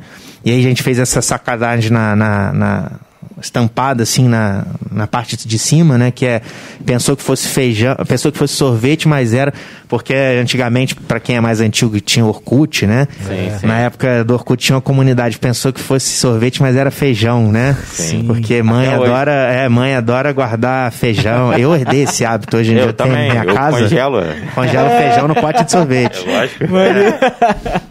Perpetuou a parada. E aí a gente fez essa sacanagem, né, cara? Porra, e, fez ali o rótulo com, com satirizando a embalagem da Que Bom e tal. E lançamos, cara. A gente comp... Aí, pô, a gente. Hoje em dia a gente. É, e aí é muito engraçado, né? Porque a gente compra o pote de sorvete mesmo de fornecedor mesmo, de fábrica, né? E o cara, porra, na primeira vez que a gente vai comprar, o cara fala assim, pô, mas você é um bar, tá querendo comprar pote de sorvete, você tem uma sorveteria? Fala, não, cara, é pra servir a comida do bar mesmo. e o cara, não, ele não consegue entender, dá um bug na cabeça dele, dá uma tela azul, assim, né? Pá. E a gente compra, cara, caixas e caixas de pote de sorvete hoje, de embalagem, Caralho, né? que Hoje a gente foda. trabalha com três tamanhos de embalagem, todas elas de pote de sorvete. E e foi uma ideia, né, cara, que você vê, surgiu de uma de uma adaptação, né? Sim. De uma parada que não foi pensada com essa finalidade, mas que acabou funcionando muito bem e tem tudo a ver com casa, né? Porra, todo mundo não conheço ninguém que jogue pote de sorvete fora, né? Todo mundo guarda para É, é um alguma insulto, finalidade, porra. né? Joga um papel Ou você guarda pra usar, ou você guarda pra dar pra alguém com alguma coisa que levar. você fez, É. né? Essa é a maneira de desova, né? Mas jogar no lixo jamais, né? Eu nunca vi, eu nunca vi pote de sorvete no lixo. Já uma caneta Bic pode sorvete, nunca se joga no. A não ser que a caneta pare de funcionar. Aí É. você dá um dó, mas você joga. e, e aí depois. E aí, rapidinho, e aí tem o lance da logística, né? Isso, isso aí. E aí a gente lançou o pote, né? O pote por si só já é alguma coisa que as pessoas não jogam fora, né? Então já não, na nossa cabeça, né? Já não agrediria, assim, o, o ambiente, né? Mas aí ainda assim a gente deu a alternativa de que as pessoas devolvessem o pote. Então a cada pote que você devolve, você ganha os merréis, que são a, a nossa moeda, Ah. né? Da casa. Pra dar o desconto lá. É, e aí você ganha uma quantidade de merréis, né? é, a cada pote que você devolve. E aí você, pô, é, é- funciona como se fosse um cashback mesmo, né? Você recebe aqueles merréis e você usa isso numa outra. uma outra ocasião que você vá ao bar, por exemplo, para poder ter desconto com aquilo. Olha que foda isso. Pô, legal, legal demais. E, e é, e é muito maneiro em relação aos merréis, que dá pra. a- Além, além de dessa questão da. De você valorizar, desvalorizar de acordo com o dia, vocês conseguiram ter mais aplicações assim de para ajudar na gestão de volume, motivar a galera. Tem, como é que foi essa história do, do, do merréis também, assim, tipo? Cara, os merréis, é. Assim. Foi uma ideia mesmo que. Eu acho que também uma outra coisa que é muito piegas assim, né, cara, que todo mundo faz, assim, muito clichê, é o. Ah, ficar fazendo essas promoções, né? É, as mesmas promoções, ah, dose dupla de não sei o quê, ou de tal até tal hora você tem tanto de desconto, né? enfim, a gente meio que. E aí, pô, de novo, né, cara? A gente sempre pensando em fazer alguma coisa não muito convencional, né? Que não seja por nenhuma invenção, né? Mas que não seja a mesma prática. Clichê, né? É, a mesma prática do, do mercado, né? A gente sempre com essa preocupação e tal. E aí, cara, veio a ideia da gente lançar a nossa moeda, assim. A princípio, a ideia... Pô, né, você talvez vá receber aqui o Eliezer, né? O Eliezer, ele... Na época que nós trabalhávamos com a agência dele, né? Pô, eles foram... Ele, eles participaram muito ativamente Ah, desse processo é, de, de, de criação da, da, da moeda, né? Dos merréis. A ideia, a princípio, é, ia ser uma moedinha, ia ser moedinha mesmo, ia chamar pratinha, né? Só que aí a, o custo de, de produzir uma moeda era muito caro. Sim. E aí a gente pensou, ah, cara, qual a alternativa que a gente tem? Né? Ah, a gente pensou, ah, vamos fazer cédula. Ainda que a gente tenha levantado a resistência, né? De, pô, será que as pessoas vão guardar papel e tal? Hoje em dia ninguém mais né, gosta de ficar pegando papel e tal. Mas, de novo, era o que a gente tinha, né? a ideia Sim. que a gente tinha e que a gente tinha condições de fazer naquela Sim. ocasião, né? E aí, cara, a gente pensou nisso e tal, e falou, ah, pô, os merréis é uma maneira... Naquela época, cara, a gente... Eu não sei se isso não era muito usual ainda, é, ou se a gente mesmo que talvez não tinha muito conhecimento disso, mas a gente nem sabia dessa expressão cashback, sabe? Caralho. É, isso foi em 2018, assim, final de 18, começo de 19 a gente nunca tinha ouvido falar em cashback, assim, sabe? Acho que... Não tinha mesmo, não. Isso é. daí é coisa de agora, assim. Cara, se bobear nessa época que vocês estavam fazendo isso, era uma época próxima ao que nego fazia de tipo coletivo, assim, de, de promoções coletivas. Grupom, né? Isso, é, é, pô. É. É, então cashback foi, tipo, bem depois. É verdade, é verdade. É, compra coletiva. É. Peixe urbano. É. é. E o pioneiro acho que foi aquela Melios, né? No, Melios. No, no cashback, né? Acho Exatamente. que foi a Melios. E aí, cara, a gente nem tinha essa ideia de cashback. Tanto que o, o Merres, na verdade, ele foi concebido pensando em ser um, um esquema meio que de fidelidade, assim, sabe? Uhum. Porque a ideia era de que o cara, quando fosse ao, ao bar, né? O cara ou a mulher, quem, quando fosse ao bar, é, e gastasse um valor X, ela ia ganhar uma quantia equivalente em merréis, né? E, e aí aquele valor ela poderia gastar só numa próxima ocasião, ela não podia gastar no, no dia né, que ela recebeu.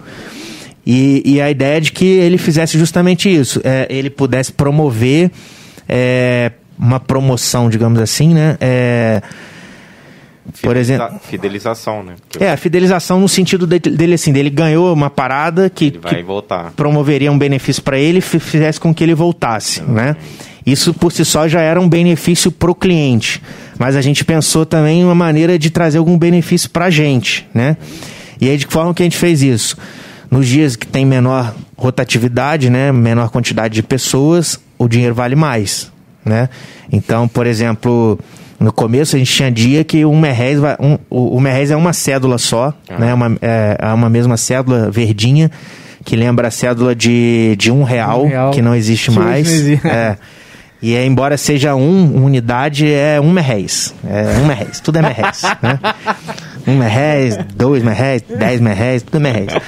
E aí o cara é, pô, voltaria, né, naturalmente só pelo fato de, de ter um benefício na próxima, na próxima visita. Mas aí pra gente, cara, o, o Merrez, ele valia, ele tinha cotações diferentes de acordo com o dia. Até hoje funciona dessa forma, né? É, já te, tinha dias, por exemplo, que ele chegou a valer 5 reais. Pô, então se o cara tinha 2 reais, ele tinha 10 reais, na verdade, né? De e consumo. E batia na conta. E batia na conta. E aí, assim, é, até hoje funciona, né? Hoje em dia a nossa maior cotação no momento é de, é de 3 reais. E porque o negócio tomou uma proporção muito grande, é. então a gente não consegue dar descontos muito agressivos assim é. hoje em dia, Sim. né? Já chegou alguém com porra, várias vezes, cara, várias vezes, várias vezes. A gente já teve muitas contas pagas aí, é, porra, com 100% de merréis, assim, conta cara, de 200, foda. 300 reais. Que foda. É uma e puta realização para pro cliente, né? Porra, pra caramba. Hoje eu vou pagar é. tudo em merréis. É. Cara, isso, isso, isso, é muito E isso foda. é uma outra coisa que, que viralizou também, né? Porque as pessoas. E aí, tipo, as pessoas. Mas assim, aí também tem um outro elemento aí, né? Que eu acho que, que fez muita diferença nisso. Que foi, cara, bem como a ideia. Acho que talvez a gente já tenha adquirido essa expertise lá na, no lance da casa, né? De ficar no casa, casa, casa, casa, casa, casa. A gente falou, pô, quando a gente vai fazer um lançamento, alguma coisa assim, a gente precisa fazer algo que seja impactante de alguma maneira, né? Ainda mais que a gente estava lançando um negócio que era uma novidade, assim, que no nosso mercado local, assim, e até não tinha, né? Ninguém trabalhava com nada parecido. E não só no mercado local, acho que até em outros lugares, né? A gente eu nunca vi, por exemplo, ah, um lugar que tem uma cédula própria, assim, né? Sim. E, então a gente precisava, até, até para poder fazer com que as pessoas entendessem a mecânica de funcionamento disso, era um pouco complicado, assim, né? Você fazer isso através de postagem, assim, sabe? Aham. Era um É. pouco complicado. Difícil educar, né, no caso. É, falar, porra, porque é muita coisa que você tem que falar, né? Tipo, ah, cada vez que você vier, a cada tantos reais que você gastar, você vai ganhar X merréis e quando você, pra você gastar na próxima vez que você vier, e dependendo do dia que você vier, o merréis tem um valor tal que você vai poder usar isso como desconto. Então, assim, é muita informação pra você conseguir comunicar isso através de, de postagem, né? Sim. Uma coisa é você ficar falando casa, casa, casa, casa, casa, Mais né? direto, né? É, outra coisa é você, porra, contar uma história, né, desse, desse tamanho. Então a gente pensou, cara, a gente precisa fazer alguma coisa que, pá, né, chame atenção, né? E aí, cara, a gente foi muito, com- muito feliz nessa, nessa realização, É, mas ao é mesmo foda. tempo a gente foi, porra, muito ousado, né? A gente hoje em dia tem legal. essa, essa noção que foi o seguinte, cara.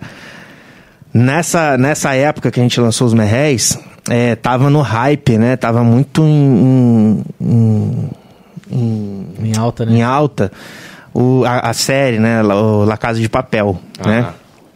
Eu acho que tava na segunda temporada. Tinha, tinha passado a primeira e a segunda temporada. Ou, ou ia passar a segunda temporada, alguma que tinha acabado a primeira, uma coisa assim. Então, assim, a série fez muito sucesso, né, na- na- nas primeiras temporadas. Até hoje faz, mas acho que foi perdendo um pouco de força, né, com o tempo.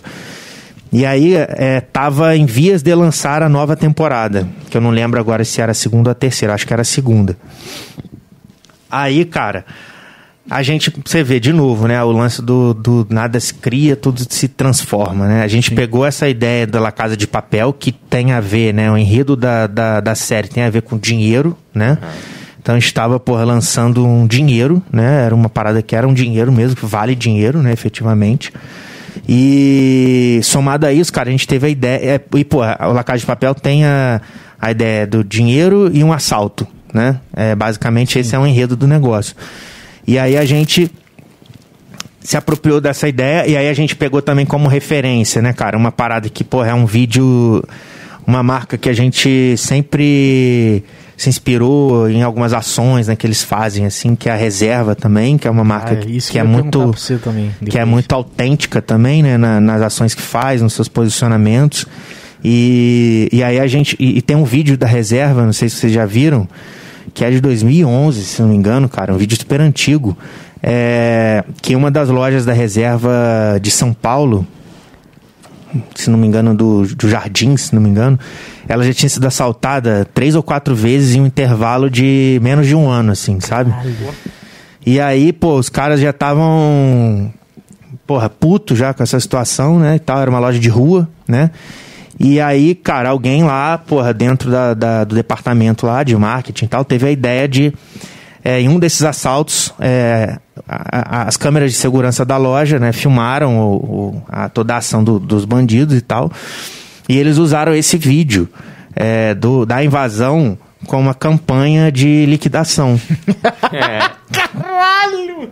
Que é, pô. Isso, cara. É super legal, é super famoso esse vídeo, vou ver assim. É. E aí, tipo, pô, mostra o cara jogando um pedregulho gigante, assim, quebrando a vitrine, a vitrine estilhaça, puf, né? Aquele vidro temperado vira tudo caquinho. E os caras entram na loja, velho, uma galera assim, vai passar a mão na vitrine, assim, de bermuda, pá, sai correndo. Caraca. Na vitrine de calça, sai correndo, de camisa, sai correndo. Aí eles, pô, fizeram um riffzinho, assim, de, de rock. Falou assim, ah, pô, calças, camisas, bermudas, mas corra, que tem gente fazendo loucuras pela reserva. Essa foi a, a campanha na época. Isso tem 10 anos, né? E aí, pô, de novo, você vê a importância de repertório, né? Uma parada que não tem nada a ver com o meu segmento de negócio. E aí a gente tinha essa ideia, né, da reserva, somado-se a isso, a, a ideia da Casa de Papel, que era um assalto e dinheiro, a gente falou, vamos fazer um assalto num bar e vamos lançar o dinheiro do bar fazendo um assalto. E aí, cara, a gente, a gente fez um- uma postagem. é, assim, a ação ela foi toda muito bem planejada, foi toda muito bem arquitetada. A gente dividiu ela em várias etapas, né, da, da, da construção da história.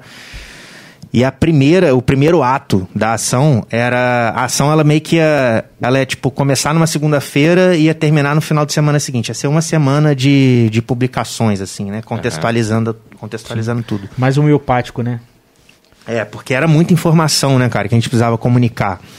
E aí, cara, na, o bar na época não funcionava segunda-feira, né? Funcionava de terça a domingo. E aí na madrugada de, de domingo para segunda, na verdade, na, na, logo na primeira hora da manhã, assim, sete da manhã, a gente publicou uma tela preta escrita assim: ah, essa noite o bar foi invadido. É. é. Pariu. Olha só. Viralizou. Os caras são tralha, Bruninho. Os caras são. Cara, são muito tralha, mano. E aí a gente falou assim, ah, mas, mas assim, em nenhum momento a gente usou a palavra assalto, né? Porque é. a gente ficou com um pouco de receio da repercussão, a gente falou, o bar foi invadido, mas fiquem tranquilos que não tinha ninguém no, no, no bar no momento da invasão e a gente tá averiguando as imagens para saber o que, que aconteceu. Aí, meu irmão, isso era de, a gente só avisou a nossa família. A gente avisou a nossa família. A gente falou, ó, a gente vai fazer uma campanha aí e Segura. é, pode, se vocês virem na internet e tal, pode ficar despreocupado que não é nada, não é nada sério. Aí, meu irmão, porra, em, sei lá, meia hora, bicho, que a gente tinha postado a parada, a parada já tinha tido assim 800 compartilhamentos no Instagram na época, né? E, cara, a gente começou a receber uma porrada de ligação, de mensagem tal, de gente preocupada, Nossa, que não sei o quê. Velho. A gente, assim, cara, a gente não tinha noção de que o negócio ia dar essa repercussão, sabe? É, fugiu um pouco do nosso controle. E aí, cara, a gente começou. E aí, pô, a ação que tava toda planejada, o segundo ato da ação ia sair no final do dia. A gente teve que soltar, porra, duas horas depois da parada, sabe? E o segundo ato, cara, era um vídeo que a gente fez com as câmeras de segurança do bar, simulando um assalto, né? E aí o, é, o assaltante estava vestido de lacasa de papel, a gente, a gente alugou a fantasia e a gente simulou realmente um assalto. Mas, pô, um assalto assim, o bar tava aberto, né? Tipo, o cara não arrombou a porta, é. mas as pessoas nem se ligaram nisso. Assim, o cara entrou é, pela porta, assim, com sabe? Certeza. É, só que o bar tava vazio, né? E, e aí a pessoa, o cara entrou, pô, transitou pelo bar e foi na cozinha, foi no, no bar e tal. É, ele bebe um golinho de chopp, assim, sabe? Vai, Eu lembro dessa porra. Vai na cozinha, belisca uma parada. Folgadão ainda. E aí, cara, ele vai no caixa e ele abre o caixa, pô, o caixa tá aberto, o cara não, tipo, não fez nenhum esforço para abrir o caixa. O caixa tá aberto e ele começa a pegar um monte de dinheiro, assim, do, dentro da gaveta de caixa e jogar num saco. E a gente fez uma parada bem caricata, assim, sabe? Aquele saco de, de, de pano com um cifrão pintado, assim, ó, um cifrão. Pô, é tipo aquele bandidinho do The Sims. Pô, todo mundo já deve ter jogado The Sims. Lembra que... Sim é, e você vê, mais uma referência, né? Tipo, a gente lembrou do bandidinho do The Sims lá, Caralho. que ele roubava com um saquinho de dinheiro assim, ó, que tinha um cifrão desenhado Sim. no saquinho de dinheiro. Aí, cara, a gente fez uma parada muito caricata, assim, sabe? Mas de fato parecia um assalto. Foi bem feito, né? Com as câmeras de segurança, pô, em preto e branco, né? Porque tava escuro, o bar tava com as luzes apagadas. E beleza, a gente soltou esse segundo vídeo. Quando a gente soltou esse segundo vídeo, cara, algumas pessoas, poucas pessoas, identificaram que não, que se tratava de uma sacanagem. É isso aí. Mas a grande maioria ainda achou que de fato uhum. era um roubo, assim, sabe? Isso que eu ia te falar. Teve, teve até uma menina, não lembro quem, cara, falou: vocês viram que roubaram, tem até o vídeo do assaltante. Eu olhei e falei, caralho, esse cara tomando cerveja. Eu falei, os caras são muito filha da puta, cara. Mas realmente, a galera achando ainda.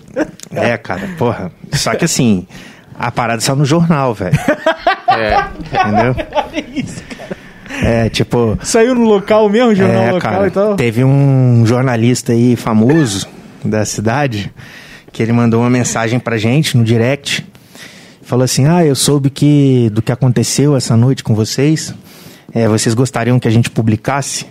Aí a gente falou, cara, pô, agradeço a sua preocupação e tal, é, mas a gente ainda tá analisando as imagens. e... Tudo, tudo, que jornalista quer pra poder postar. É, lógico. e aí, espontânea. E a gente falou, a gente já tá avaliando as imagens da câmera de segurança e, e tão logo a gente acha necessário, a gente entra em contato com você. Aí ele, tá bom. Ele não respondeu, visualizou e não respondeu. E aí, meu irmão, passado-se, sei lá, 40 minutos, a gente sai uma notícia no jornal que esse, que esse cara é colunista falando assim, bar é, da, do bairro São João é, é assaltado na noite, na noite desse domingo, Nossa, sabe? Nossa, mesmo. E o cara, pô, postou no Facebook, né, bicho? Aí. Já era. Já era, né? Aí o tio manda pra tia, que manda pra avó, pra sobrinho. Caralho! E aí o negócio começou a ter muito compartilhamento. Aí a gente começou a ficar realmente preocupado, assim, sabe? Ficou preocupado com a proporção que o negócio estava tomando. E aí a gente foi quando a gente tomou a decisão de começar a dar início ao desfecho. Mas a gente, porra, ainda se manteve fiel a, a- Ao enredo. Ao enredo, né, cara? Podia ter falado assim, não, foi uma, uma grande brincadeira e tal. Não, a gente fez o vídeo, depois soltou um outro vídeo, depois uma outra coisa. E aí a gente foi contextualizando a história. E, e aí, cara, a gente entrou em contato com esse cara e falou: Ó, cara, pô, é, se tratava de uma ação de marketing, a gente não tinha te autorizado a publicar. É, gostaria que você se retratasse. E aí, pô, o cara, em vez de excluir a matéria e fazer uma nova, ou a fazer uma errata dentro da própria matéria, no, no título que fosse, né? Ele fez simplesmente uma outra matéria e deixou a outra rodando, entendeu? Aí ficou duas matérias. É, só que, porra, a matéria do desfecho, ela tem um alcance infinitamente menor do que o quando é um problema, né, cara? Um- Exatamente. uma coisa ruim, né? Uma notícia ruim, ela se prolifera muito mais rápido, né? E os sites fazem a atualização mesmo, tipo atualizado tal dia, né, Pra poder dar continuidade do mesmo tema. É, a lógica das redes sociais, né, cara? Do algoritmo, pô, o que tá tendo mais compartilhamento é o que vai sendo mais exibido, né, cara? E aí, porra, a matéria que ele fez falando que se tratava de uma ação de marketing teve um alcance infinitamente menor do que a matéria que ele fez falando que era um assalto, né? Que inclusive foi ele que usou a palavra assalto.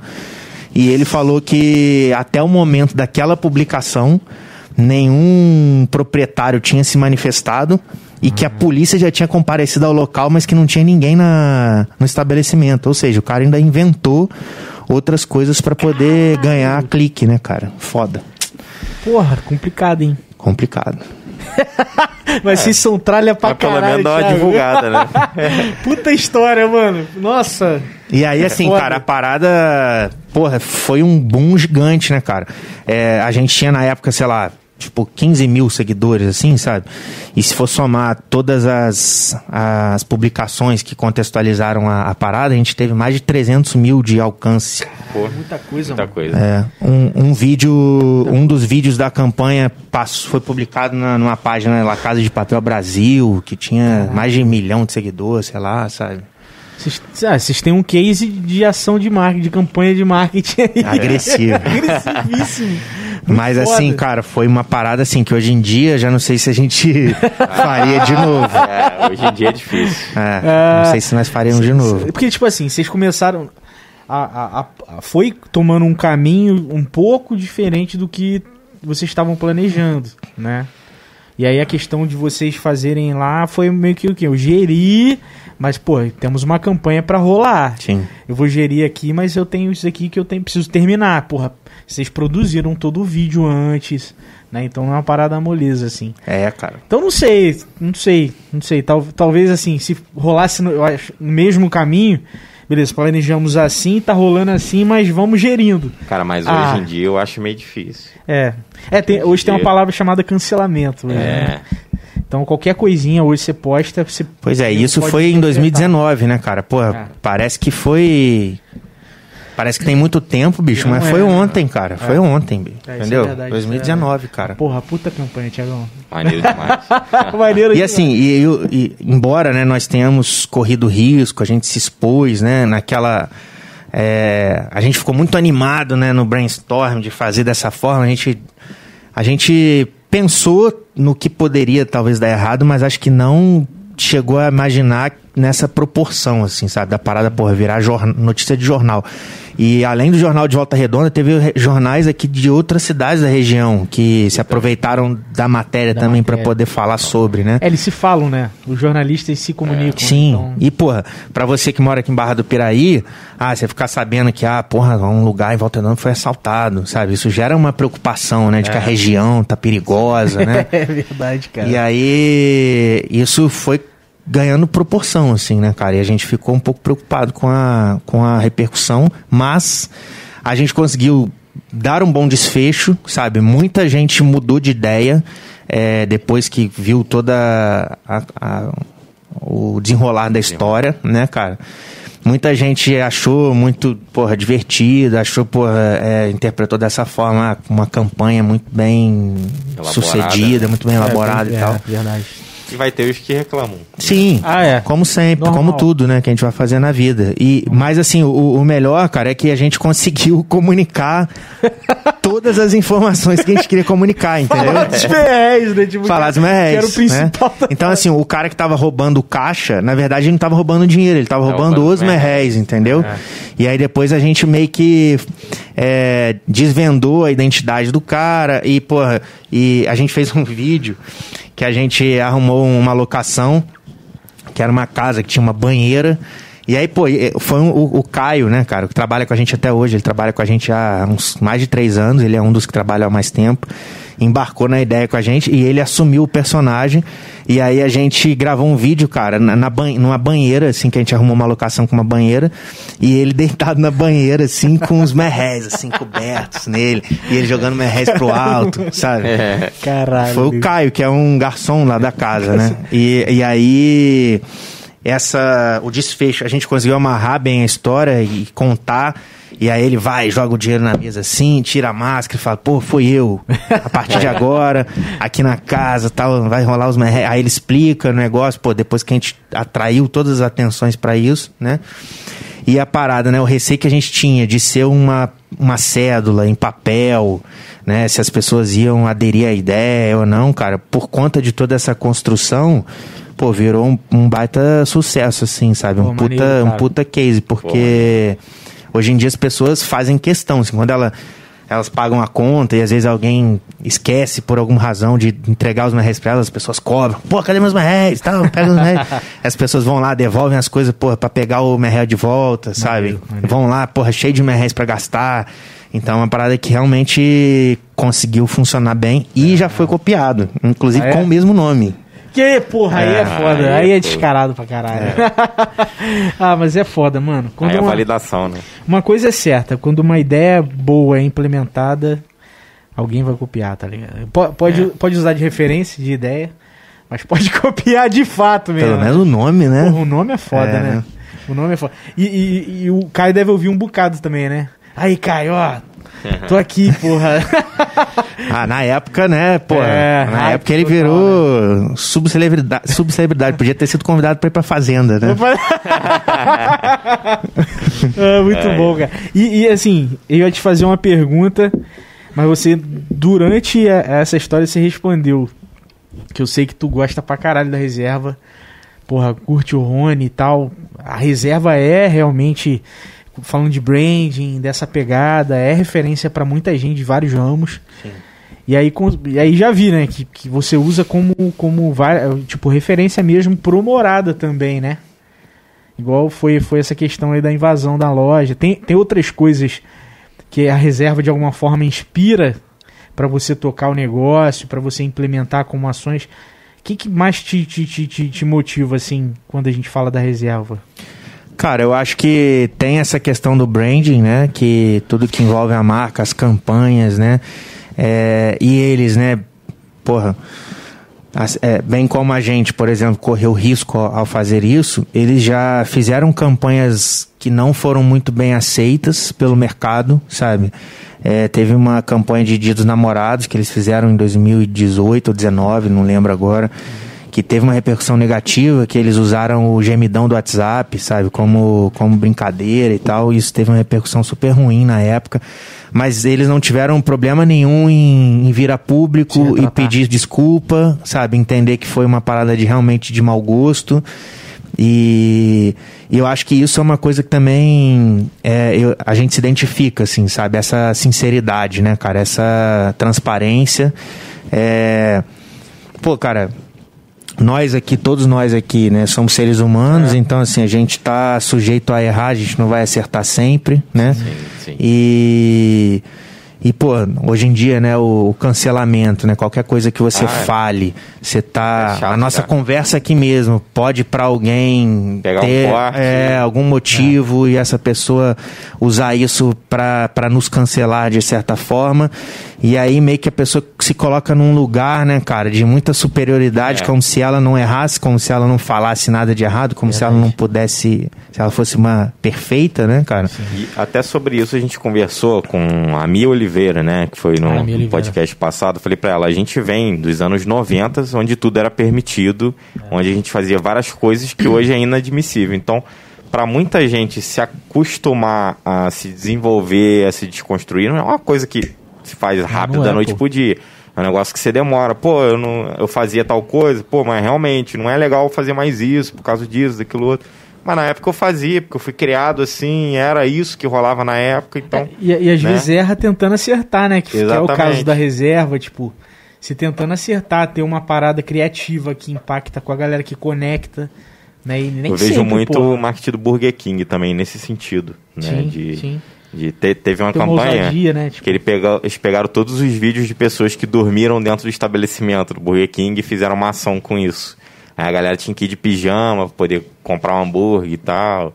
Uma parada maneira. né? Com a vassoura também tinha uma, uma parada da vassoura. Quem fosse vestido de palhaço até meia-noite ia ganhar um hambúrguer de graça pra poder bater de frente com o É, McDonald's isso e é tal. muito foda, isso é muito foda.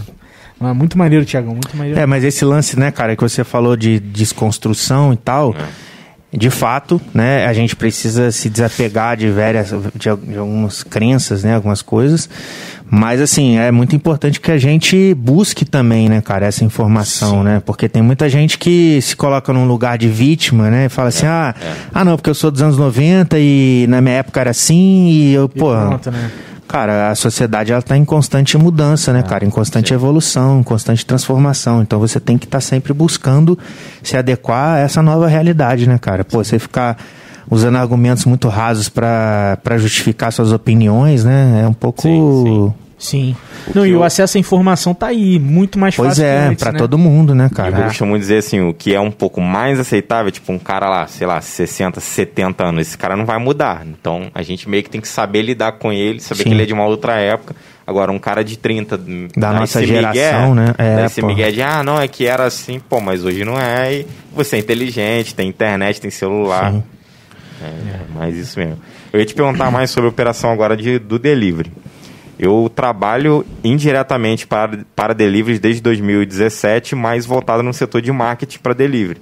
Então, dentro desse setor, eu trabalhei especificamente para hamburguerias artesanais.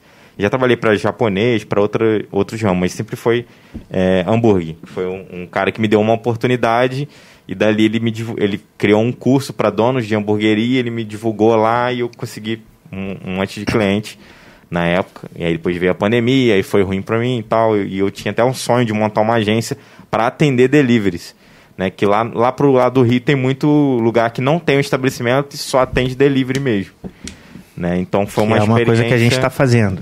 que é uma coisa que, cê- que vocês estão fazendo. Eu Sim. queria Novo negócio é saber isso. de Ah, é? você Ah. essa experiência né, do delivery, como que foi e o que, que você achou de diferente com relação a ter um estabelecimento físico e o delivery. Bacana, cara. É uma boa pergunta. É, eu acho que assim, o nosso negócio, né, cara, é muito pautado em experiência, né? Levando em consideração muito do que a gente já falou aqui. É, essa ideia de casa, né? De você fazer com que a pessoa ela se sinta em casa e, e ela ter essa interação com o ambiente, com o atendimento, né? E com tudo que envolve o conceito da marca ali, é muito s- sensorial, né, cara? Então, pra gente foi um puta desafio, né, cara? Tentar levar minimamente é, essa experiência sensorial para casa das pessoas, né? Então, é, eu acho que o, o- de novo, né, cara, o, o, o que nos. O, maior desafio, assim, acho que o maior motivador, né, era esse: como levar minimamente uma experiência que a pessoa tem aqui dentro para dentro da casa dela, né? E aí, é, bom, primeiro o produto, né, cara, ele não pode perder qualidade, né? Ele precisa chegar na mesma qualidade ou o mais próximo Mais possível, isso. né? Saiu, saiu do fogão, né? É, como se você estivesse comendo lá no lugar, né? E aí, por exemplo, sobre isso é até legal um, um, um assunto, por exemplo, que normalmente muita gente fala e a gente já conseguiu é, desmistificar isso, Que muita gente fala que, ah, pô, batata frita, por exemplo, é um negócio que não tem como, que a batata frita vai chegar murcha. Eu discordo, mas vamos lá. Exato. Não, então, justamente, é o que a gente conseguiu desmistificar. Só que muita gente é, atribui, né, ou atribuía, pelo menos, esse problema à embalagem, sabe? Uhum. Mas na verdade o problema não é da embalagem. É a técnica de fritura. Né? Também não, cara. Não? O problema é do produto especificamente, ah, entendeu? Sim, sim. Hoje já existem no mercado marcas de batata é, que passam por um outro processo de, de, de pré-fritura, né? Ali um outro processo antes da entrega. É, que faz com que elas sejam mais resistentes, a, elas consigam manter por mais tempo a crocância, né? Uma embalagem. Né? E a qualidade dela, né? É, sendo entregue. Então, assim, a gente, pô, em uma dessas muitas páginas que a gente segue de, de referência, de repertório. A gente viu, cara, uma hamburgueria que fica na, se não me engano, na Baixada, sabe? Num lugar, pô, é, não é um lugar muito né, é famosão assim. Uhum. É, não, é, embora ele seja muito muito grande ali onde ele está inserido, né, tem uma, uma, uma certa popularidade ali. E a gente descobriu através desse cara, cara, que existia essa batata. A gente nunca tinha ouvido falar, por exemplo, nessa batata. Qual é o nome lá da hamburgueria? Eu conheço. Cara, é o. Firehouse? Não, é o. Ramon, sei lá, Ramon com J, ah, se não me engano. Tem um porquinho desenhado e tal. Acho que é, cara, não lembro agora. Não, nunca trabalhei para eles, mas conheço o produto dele é excelente. Cara, e o cara é bizarro, assim, ele tem, ele às vezes filma a, a cozinha dele assim, cara, é tipo cento e caralhadas de pedido, assim, Caralho. porra, em meia hora, sabe? Uma parada, porra, surreal. Ele atende a várias cidades, eu acho, ali da, da região da Baixada, Sim. se não me engano. E, e aí a gente viu, cara, esse cara publicando a batata, a gente falou, opa, é, vamos comprar para fazer um teste. A gente comprou, cara, essa batata. É, não vou falar aqui qual é a batata, porque isso acabou se tornando um diferencial competitivo é nosso. é lógico. Sim, claro, né? porra. Então, a gente é um pouco mais cara, né? Mas não é tão mais cara assim. Mas, cara. A experiência é outra, né? Porra, a batata chega quase igual a que você consome no local, sabe? Que então, maneiro, assim, o problema não é a embalagem. Muita gente fala, ah, mas a embalagem tem que vir com furinho e tal, não sei o quê. Porra, a, a, nossa batata vai dentro do pote de sorvete, mano, vedado, entendeu? Caralho, com tampa, com rótulo. Baby Dog aí, vem murcha? Ui, não, ah, do Baby Dog vem murcha. Vem não.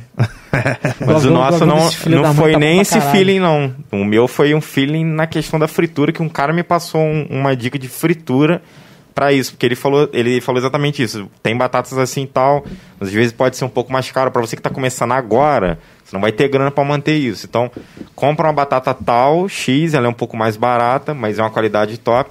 E, sei lá, aumenta a temperatura do óleo para tanto e frita em tantos minutos que vai, você vai conseguir ter um resultado legal. Só que você tem que entregar rápido. Sim. Você não pode demorar muito, senão Sim. aí, né, quanto tempo. Aí foi, foi mais essa dica que eu peguei dele, né? E aí, por ter trabalhado... Depois eu te passo a marca da batata. Não, depois, depois você me, me dá seu zap aí que a gente vai trocar é o papo, figurinha. O papo dos, dos caras do delivery, tá é, ligado? Lógico, é. Depois eu te passo, porra, mas ao vivo aqui não dá, não. Não, depois a gente vai trocar um zap aí, porque eu, eu sou um cara que eu gosto de perguntar essas coisas pra todo mundo que já tem experiência. Como é que tá o iFood em barra, tá ligado? o iFome. É, iFood não, pô. Aí, é, iFome, iFome. E aí eu gosto de perguntar essas paradas, porque exatamente, tipo, uma coisa é se trabalhar pro marketing disso, que eu não tô sabendo o que, que compra de batata, de gordura, de não sei o que, de fritadeira, de nada. E outra coisa é você, não, eu quero abrir um delivery agora, eu me sinto preparado assim, no sentido de eu sei o que tem que fazer para eu entregar, para eu ter uma imagem legal e tal. Agora eu, eu quero saber a parte da cozinha, né? Aí eu por ter esses contatos, eu começo a perguntar para todo mundo. E, e, esse novo projeto aí que, que, que, eu cheguei a ver mais ou menos na rede social e tal, você falou.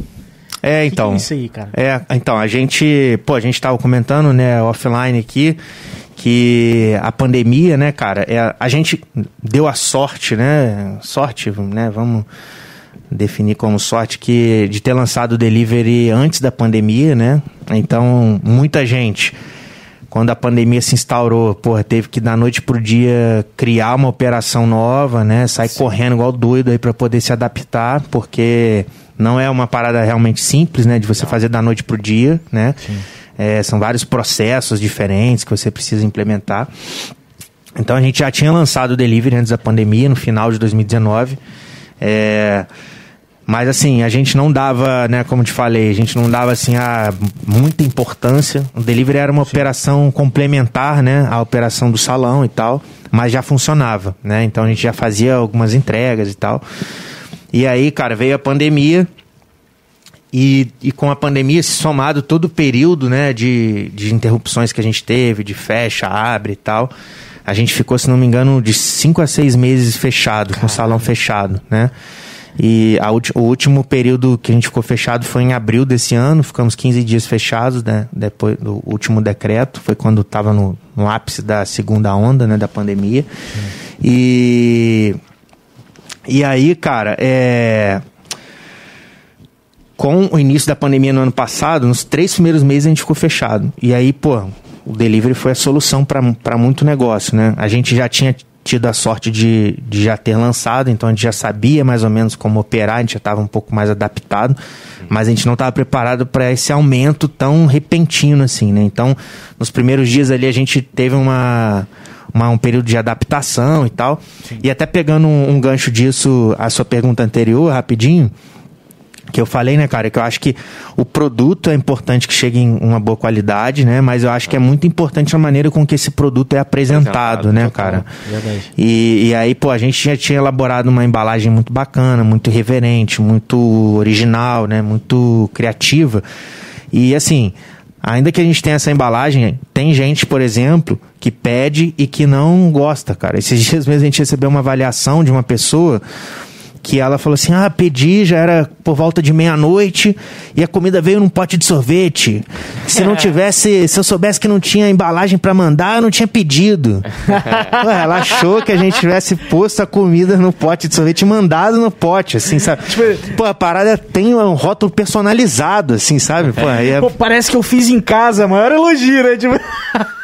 Imprime e coloca no banheiro da, do, do morado. Assim. É, essa, porra, é, teve um, ó, esse também, teve um que falou assim, porra, a batata veio muito crocante.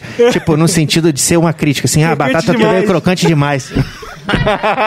Tô falando, Thiago, imprime, imprime e coloca É difícil agradar, cara, não tem jeito. Caralho, mano. O hot dog veio faltando um monte de coisa, porque a galera tá acostumada com o podrão da rua, que vem ah, ovo, vem uma palha. Não veio nem purê. Né? Exatamente. Batata palha, né? Caralho, caralho. Não, porra. E, e, e, aí, e, aí você, e aí essa operação do novo negócio ela é para. É, então, aí eu vou chegar lá. Aí, cara, a gente, rapidinho, aí a gente, por exemplo, quando a pandemia se instaurou, né? Uhum. É uma primeira ação que a gente fez, cara, que eu acho que é legal de falar também, que eu sempre falo, é a gente, pô, naquele momento de desespero, o que a gente vai fazer e tal, pra onde a gente vai, todo mundo desorientado, né, cara? Ninguém sabia como é que ia ser. É, a gente teve a sacada de ir numa loja de 99 pô, pra você ver o lance também de ter essa. de não ficar, porra, pegado a fazer uma coisa muito elaborada, né, e tal. A gente foi numa loja de 99, cara, compramos todos os brinquedinhos que tinham lá de 99. E aí era assim, peão, caixinha de dominó, pega vareta, sabe? Essas Caralho. coisas assim, né? Uhum. E aí a gente comprou todos esses brinquedos que nós tinha, que tinha lá e a gente nos primeiros pedidos assim na primeira semana de pandemia para todo pedido que alguém fazia a gente mandava um, um, brinquedinho desse de brinde e dentro e junto com o brinquedinho escrevia uma carta à mão falando ah nesse momento de muita dificuldade, de incerteza, de medo que a gente está vivendo a gente espera que através dessa dessa simples desse brinquedo a gente consiga trazer um, um pouco mais de conforto e, e de harmonia para convivência dentro de casa Caraca, e tal, não sei o que. Foi uma parada assim muito rápida e a um custo porra, baixíssimo, sabe? E essa parada, cara, viralizou, a gente começou a ser public, postado, postado, postado, postado. A gente foi convidado a gravar uma matéria para TV na época por causa dessa ação. Também já fomos convidados para gravar uma matéria sobre os marréis e sobre Sim. outras coisas também que a gente já fez. E é assim, Somado isso tudo, né, cara? Essas coisas que a gente procurou fazer. A gente fez várias ações durante a pandemia, assim, sabe? No dia dos avós, por exemplo, né? Ninguém tava podendo ver os avós. Aí a gente é, passou a enviar um porta-retrato com uma foto é, que você quisesse mandar para os seus avós, assim. Então, tipo, você mandava para a gente a foto, a gente imprimia a foto, botava no porta-retrato, você podia fazer, pedir para que fosse entregue na casa dos seus avós, né? Pô, que legal. Então era uma foto sua uma com foto. seus avós, assim, uma, uma conexão mais afetiva, porque ninguém estava podendo frequentar a casa dos avós, né? Sim. Por conta da pandemia. Então, assim, a gente fez muitas ações, né? Também você falar assim, ah, foi só a pandemia que promoveu isso. Não, a gente A gente trabalhou muito, a gente fez muita coisa nesse período e, decorrente disso, cara, o nosso delivery cresceu muito, né, em volume. Então a gente. Hoje em dia a gente faz, sei lá, mil entregas assim por mês, sabe? É um volume bastante expressivo. E por conta disso, agora, à medida que o negócio vai, né, que a gente está retomando o movimento do salão, a nossa operação já não consegue mais dar conta de atender ao mesmo volume de salão que a gente tinha com o volume de delivery que a gente tem, né? Então a gente precisou desassociar essas operações, então a gente está abrindo uma, uma loja nova que vai trabalhar exclusivamente com entrega. Ah, maneiro. Só que aí existe um conceito, né, cara, novo, que ganhou muita força assim durante a pandemia, que é o conceito de dark kitchen, né, e que é justamente isso, é uma, Takeaway, né? é uma Sim. cozinha, né, só para só de entrega e tal. E tem um conceito que é tipo a evolução, é a digievolução da Dark Kitchen, que é a, a Cloud Kitchen, né? Que é você dentro de um espaço de uma Dark Kitchen, você ter várias marcas é, que atuam dentro desse mesmo espaço, né? Ah, tá. Tipo uma cozinha cigana, uma parada É, assim. tipo uma cozinha compartilhada, só que no nosso caso é todas as marcas são de nossa propriedade. A gente não está sublocando a cozinha para ninguém. então a gente está abrindo uma nova cozinha, né? E essa cozinha, e isso assim é um movimento do mercado mesmo. Grandes marcas, por exemplo, o próprio Outback que a gente falou aqui, o Espoleto, o grupo, o grupo Trigo, né? Que é, Trigo. que é responsável pelo Espoleto, lançaram marcas exclusivamente online depois da pandemia, que não atendem em ponto físico, só fazem entrega, né? E, e operam na mesma cozinha que eles têm dessas operações. Então a gente, seguindo essa tendência, né, está abrindo uma nova cozinha. Só que só a operação do Morada ela não justifica ter uma cozinha exclusiva para ela, né? ainda que ela tenha aumentado muito o volume de entrega. Então a gente está lançando duas novas marcas é, que vão sair dessa mesma cozinha. Já foi anunciado já qual era? Cara, m- não foi anunciado aqui. Eu já comentei assim em algumas ocasiões, mas assim, publicamente, vou dar o furo aqui agora. Ei, caralho, é isso, porra. Fala A gente tem a marca Disco Pizza, tá? Foda. Que é uma marca de pizzas, né? E quem quiser seguir já tem lá a página no Instagram, Disco com Z. É, e tem a marca E-Burger também, que vai ser uma marca de hamburgueria. É E underline Burger underline no Instagram. As páginas ainda estão sem publicação, mas é legal que a gente fez também uma campanha. é, a gente está né, em, em construção dessa campanha de lançamento, que foi o seguinte há uns meses atrás a gente publicou no, no- na página do Mora. E assim, o legal é que as marcas, né, têm identidade própria e tem conceito próprios, né? Então, assim, tem todo um conceito por trás dessas marcas. É, acompanha lá, quem tiver curiosidade, acompanha lá que a gente vai começar a, a contextualizar isso através das nossas redes, mas assim. A dica que eu dou é que, bem como morada, é, o produto está muito associado ao nome. Né? Então é o, o, o e-burger é e-burger, né? Que remete a e-commerce, E-commerce. a e-mail, né? Legal. E, e, e a gente tá para lançar agora no final do, do ano agora. A nossa, a gente pretende já começar a rodar essa operação agora em dezembro, Foda. né? Então me perdi que eu ia falar alguma coisa, mas me fugiu. Porra, mas muito foda, cara. Muito, Maneiro muito legal essa, vocês acompanharem de uma forma super atualizada essa tendência. E, porra, e, e pegar um pouco dessa essência que o Morada tem, né? Lembrei da campanha, né? Ah, É, e aí, assim, embora não vai ter o mesmo nome e o mesmo conceito, a gente está tratando essas marcas como se fossem marcas filhas do Morada, né? ah, caralho. Que o Morada é a marca mãe, então a gente tá uda- usando essa ideia de que, de que agora né, vamos nos tornar um grupo né, de marcas. E o Morada é a marca mãe desse grupo. E aí a gente fez uma publicação, cara, umas, uns meses atrás, divulgando um teste de gravidez no- na página do Morada. Maneiro demais. É, falando Thiago, que a gente cu, tava mano. grávida, Foda. né? E aí, pô, eu tirei a foto com o meu braço, assim, cara, e pegou um pedaço da tatuagem e tal. E, e quem me conhece achou que eu ia ser pai. Porra, recebi, cara, uma enxurrada de mensagens, sabe? Dando parabéns e tal. E a gente divulgou o teste de gravidez, é um teste verdadeiro mesmo, porque o meu sócio, a, a esposa dele tá grávida, vai ter neném agora mês que vem. E essa foi a primeira publicação, né? E isso já deu uma super repercussão, assim. E aí depois uma segunda publicação que a gente fez foi divulgar uma ultrassom. E aí na foto dessa ultrassom tinha alguns elementos assim, de, de obra. Easter eggs da É, uma obra assim, né? Que remetia, porra, o filho ali é uma obra. né? Tá me fazendo lembrar minha Que pa- foda, a- o meu delivery eu abri por causa da minha filha, que vai nascer agora em. É, isso em chama Baby. Dog, né? Isso chama Baby Dog É, por causa do baby que vai vir. aí, olha só. Irado. Cara, tipo, tipo uma Disney, assim, que todos os filmes passam no mesmo universo, né? É, a Pixar. A Pixar, né? É, a Pixar. A Pixar é foda. É, não. por exemplo, os merréis, é, é, da, é da nossa intenção os merréis serem. Ah, caralho. De todos ali. É, né? poderem ser usufruídos entre as marcas, né? Entendeu? maneiro, o cara vai maneiro. poder comprar com o merréu do Morada, comprar na, na disco, comprar Nebula, Caralho, que entendeu? foda. Que foda. E a gente. É, Tem uma enfim, interligação, é, né? Um- sabe, fazer ações aí que conectem é, as marcas de certa forma, né? Não, e, e- Pô, puta, e puta aula pra, pra galera que ainda tem essa mentalidade de concorrência e eu não posso ter nenhuma relação com com o outro, tá ligado? É, pô. Porra, quebrar um pouco essa, essa, essa, essa muralha, tá ligado? Sim. Que a gente tá cansado Mas disso. eu vejo mano. que isso é mais em cidades de interior, cara. Tipo, É? igual Sim. o Barra do Piraí tem muito isso. Você tenta chegar na- em algumas pessoas e tal pra conversar, o cara acha que você é concorrente, que você não É, tem que pô. conversar com ele. que não É. Só que, né, não é isso. Não, nas grandes cidades, às vezes, os caras estão se ajudando. Um manda o pão, ó, meu pão acabou aqui, o outro já É. manda pro outro e. Isso, ó, meu fornecedor aqui, se fizer pedido X, sai mais barato, vamos comprar junto, que aí.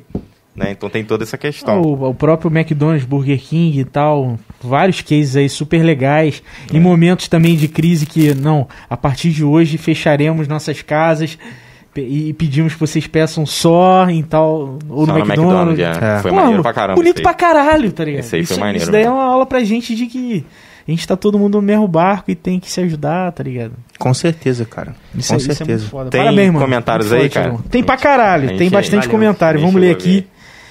Vamos lá. Josina Kenji, boa noite, na paz. Já estou de prontidão. Minha avó, cara. Minha avó assiste É mesmo? podcast.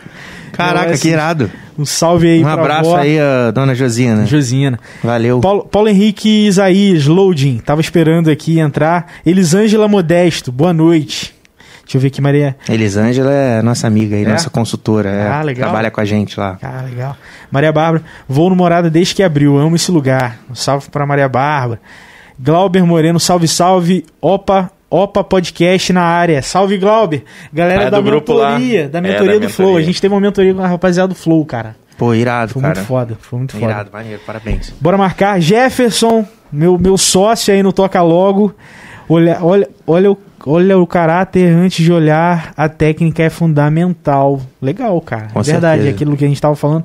É isso. A, a Elisângela também, ó. Olhar as competências comportamentais é fundamental e, e alinhar essas competências com a cultura. Não tem como dar errado. É isso. Foda, mano.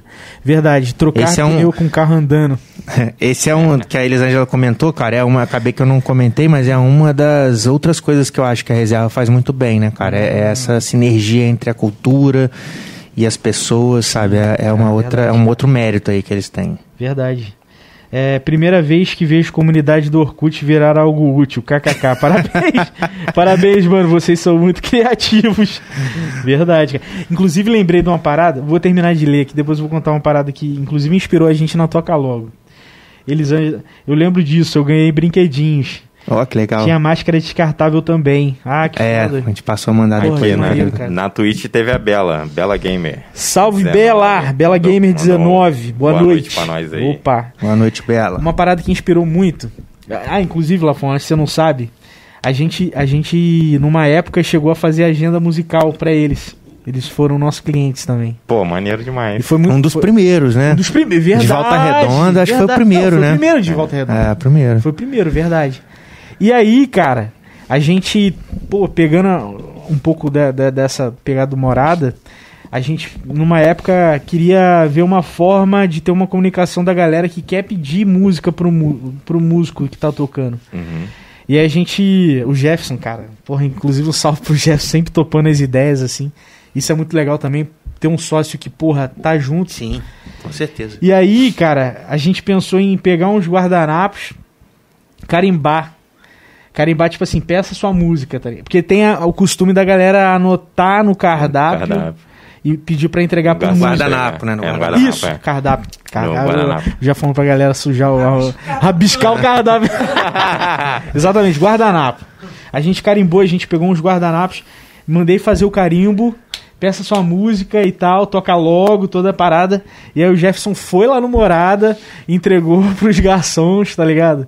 E aí a galera anotava. Acho que essa ideia surgiu de uma, de uma conversa nossa, assim, né? Eu acho que foi, Acho que cara. foi, Foi, de uma cara. reunião nossa, né? Acho que E, sim. a gente- e aí a gente matutando, pensando numa forma que dentro da atmosfera que vocês entregam, a gente possa, porra, entregar uma parada melhor ainda. E, porra, isso, isso super inspirou a gente, cara. Além de várias outras coisas que vocês faziam lá. E a gente fala, caralho, eu e o Jefferson saindo, eu falei, caralho, que foda, mano. O que, que a gente pode fazer no nosso negócio pra entregar algo melhor? Que já era um desafio, ninguém, porra, a gente não era um Era restaurante. uma disrupção, Pra né? caralho, pra caralho. E, e o desafio talvez é, seja tão difícil quanto, porque você tá numa transformação cultural da parada, né?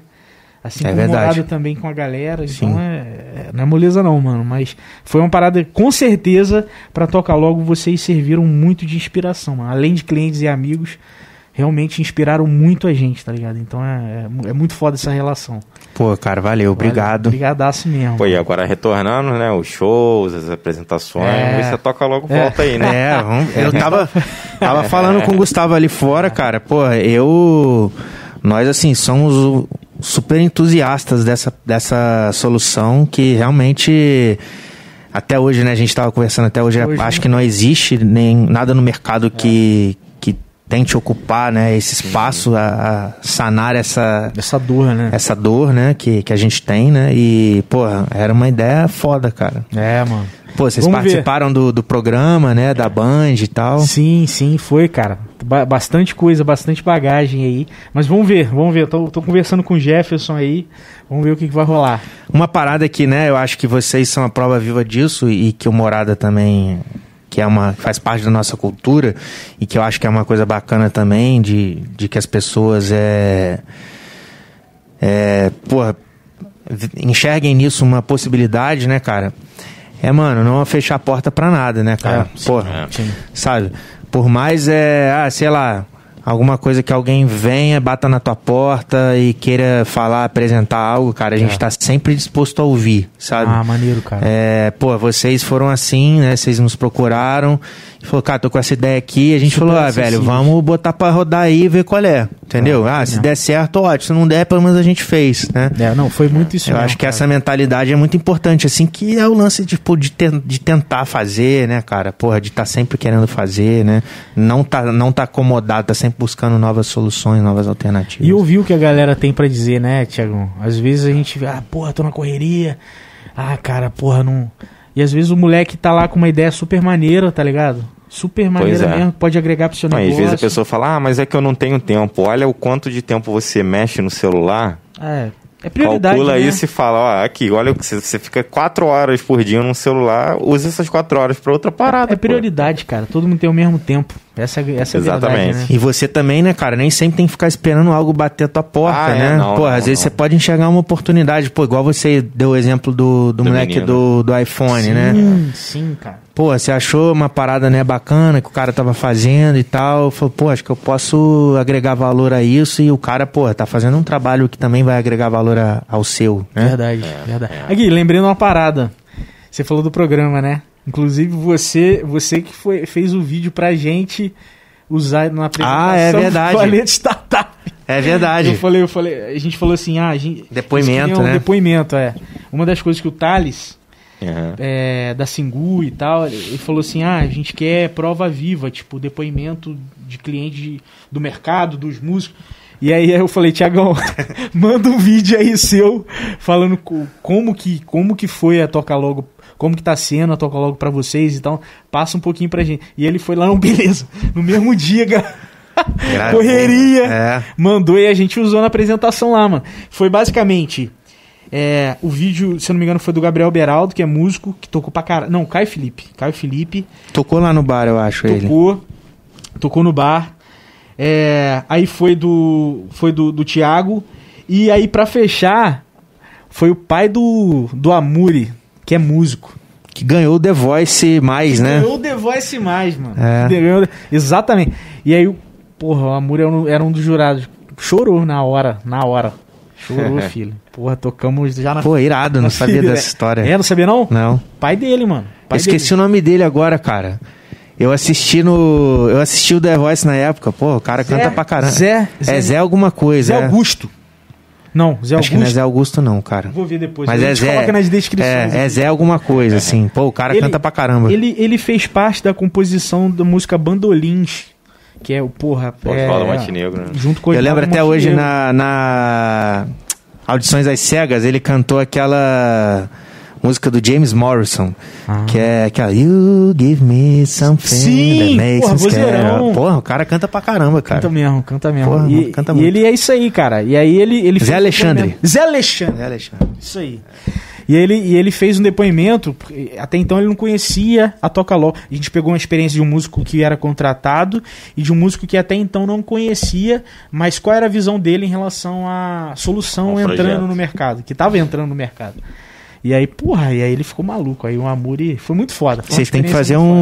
um episódio aqui sobre a Toca Logo. porra. Caralho, é mesmo, verdade. O, o- o Jefferson veio, mas É. ele falou, a gente falou, falou a gente falou em alguns né? momentos, né? Sim, da sim. Toca Logo e tal, mas porra, foi. Falta o história, outro lá que foi pra São mesmo. Paulo, né? Que meio que foi junto Sim, com o Ivo também. o Quem Ivo- sabe é, não incentive vocês a, a retomarem aí. É, né? É. vamos ver, mano. Reunir a galera pra conversar sobre isso. Né? Verdade. Aqui, Pois é. tem um presente pra você.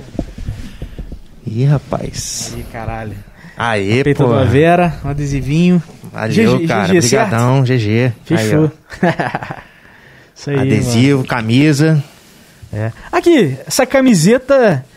Essa tatuagem que você tem é, da- é dessa camiseta? É da camiseta. Cara, ah, caralho, é a camiseta do, do Morada, mano. É, cara. Que foda. Agora que eu me Fazer um- toquei, aí, que foda. Fazer um Pô, é jabá aqui também, né? Caralho, foda. Vocês têm camiseta né, lá na- na- na- no Morada? Cara, têm? não mais, assim, É? por enquanto não. É, Isso é bacana também, que na época, a nossa camisa de uniforme, a gente também sempre quis fazer alguma coisa não muito convencional, né? E aí a camisa de uniforme, a gente tinha uma camisa que, que, que era escrito Casa de Sentimentos Bons, Sim. que é um trecho da música, né? Que fala, faço de mim Casa de Sentimentos Bons. E a galera trabalhava só com essa camisa, escrito Casa de Sentimentos Bons, mais nada, não tinha escrito morada, porra, em lugar nenhum. Se fosse pra night com essa camisa aí, era Tá camisa de night, é. E aí, cara, muita gente começou a manifestar interesse em comprar a camisa.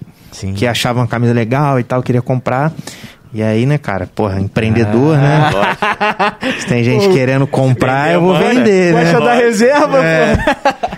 Aí, cara, a gente teve a ideia de lançar uma marca, né? A gente lançou a marca no final de 2017. Pô, isso, o bar tinha muito menos visibilidade do que tem hoje em dia. A gente foi a Petrópolis na época, né? Que é um polo teixo, desenvolveu fornecedor, desenvolveu toda a cadeia, né? Desde a malharia, o corte, estamparia. E a gente fez uma marca mesmo. Pô, tanto essa camisa aqui, ó, que eu tô, é, tem quatro anos, bicho. Essa camisa e ela tá em ótima qualidade, assim, até hoje, sabe? Foda. E, e a gente lançou uma primeira coleção, é, e aí fizemos algumas estampas que remetiam ao bar de certa forma, inclusive essa aqui, né, é a fechadura, né, que é o símbolo Sim. do Morada. Aham. E Maneiro, cara. depois a gente fez uma segunda coleção em, em 2018, que foi a Copa do Mundo, veio a Copa, né? A gente lançou uma, uma edição especial pra Copa. Pô, essa aí foi um sucesso, a gente esgotou todas as camisas, a gente fez três lotes, os três lotes esgotaram. Que foda. Mas a gente tava tendo muita dificuldade, cara, de arrumar fornecedor bom e a um custo bacana, porque quando você também tá começando, né? E aí para você conseguir competir com outras marcas já do mercado, É difícil. com um custo alto de produção, pô, você tem que jogar uma margem muito pequena, assim, né? Pra você conseguir vender. Então, talvez hoje, num outro momento da marca, né, onde a gente tá, talvez a gente consiga ter um negócio um pouco mais escalável até, né? Sim. É, É. A gente, ó, a gente tem um bom- bons fornecedores aí. Se Aí. quiser o contato, se Com gostar da certeza. camiseta. pô, Cara, eu- sim. hoje a própria reserva tem a reserva Inc. Que Tô ligado. você tem sua marca, você consegue fazer sua blusa com eles, É. né? Com produto Foi um- deles. eu acho que foi uma parada que eles lançaram na pandemia, assim, né? É, Pra acho poder ajudar os pequenos empreendedores, né? É muito foda. Muito Uma bom. iniciativa legal, muito bacana. Isso aí, man. Vamos Cara, comer pizza? Bora, bora de pizza, sal e doce. Vamos Duas sim. horas e 12 já, hein? Caraca, É. passou rápido. né? Isso aí, galera, ó. Eu falo muito, cara, então. ah, mas, mano. A gente isso, também é gosta. é, a gente gosta pouco, né? Mas, Thiagão, obrigado, mano. Obrigadão. Obrigado, assim, porra, parabéns. Obrigado pelo apoio que você deu na Toca Logo lá antes. Porra, tamo junto. Acabou virando uma amizade aí, admiração gigantesca. E tamo junto aí, velho. E obrigado Ah, por vindo sucesso. na fera também. De É verdade, cara. Disco, Disco Pizza, certo? Disco Pizza e e-burger. E- e Hambúrguer. É. Acompanha a galera de Volta Redonda aí, ó. Fiquem ligados aí Fica que de tem novidade. Tem um link dele, do Instagram dele embaixo na live aí também. Clica aí que já dá pra você ter acesso. É, no meu perfil lá do Instagram tem o- os arrobas da- dessas páginas aí. Isso aí. E, bom, deixa eu fazer das minhas aqui, né? Agradecer também, né, cara, o convite de vocês. Pô, foi uma troca de ideia aqui muito, muito suave, né, cara? Fluiu aqui pra caramba. E agradecer também, né, cara, pela essa oportunidade de poder falar dessas, desses novos negócios que a gente está lançando e parabenizar vocês aí por essa iniciativa. É, pô, desejo todo sucesso Ô, valeu, mano. Obrigado. tem uma, uma lacuna aí, né? Eu acho que para ser preenchida aqui, né, na região, ninguém ainda está fazendo um conteúdo bacana de qualidade e que, que dê voz, né, para as pessoas. Então, na verdade, em outras pessoas, né, já até participei de outros É. podcasts, mas ainda são muito poucas pessoas fazendo isso. É, vamos crescer junto, né, mano? Vamos, com vamos essa sim. galera. Isso É, pô, vocês trocarem ideia com eles, depois a gente troca os contatos aí, mas parabéns aí, pô. E Valeu, todo mano. sucesso do mundo para vocês aí, que vocês Valeu. passem o flow. Porra! Ou quem sabe vira estúdio Flow também, né? Que eles estão querendo comprar. Eles estão É mesmo? querendo Tipo, comprar outros podcasts o ano que vem. Olha aí. né? Foi a ideia que eles deram. Pagando bem que mal tem. Né? é. A gente pensa nas outras paradas aí, cara. É, e tem umas outras paradas diferentes que a gente já pensou também, É. que agora não vale a pena falar no ar, mas em off a gente vai falar. É, vai rolar, vai rolar, se Deus quiser. Galera, todo mundo que assistiu até agora, Se obrigado. Se inscrevam também no canal. Tem pessoas aí fodas toda semana, igual foi o Tiagão. Se e tamo inscreva nos junto. canais de corte também, tá aí embaixo, que agora tá rolando direto. Ah, é verdade. Tamo junto. Valeu, tchau, tchau. Até a Valeu, próxima. valeu, galera. Obrigado. Valeu!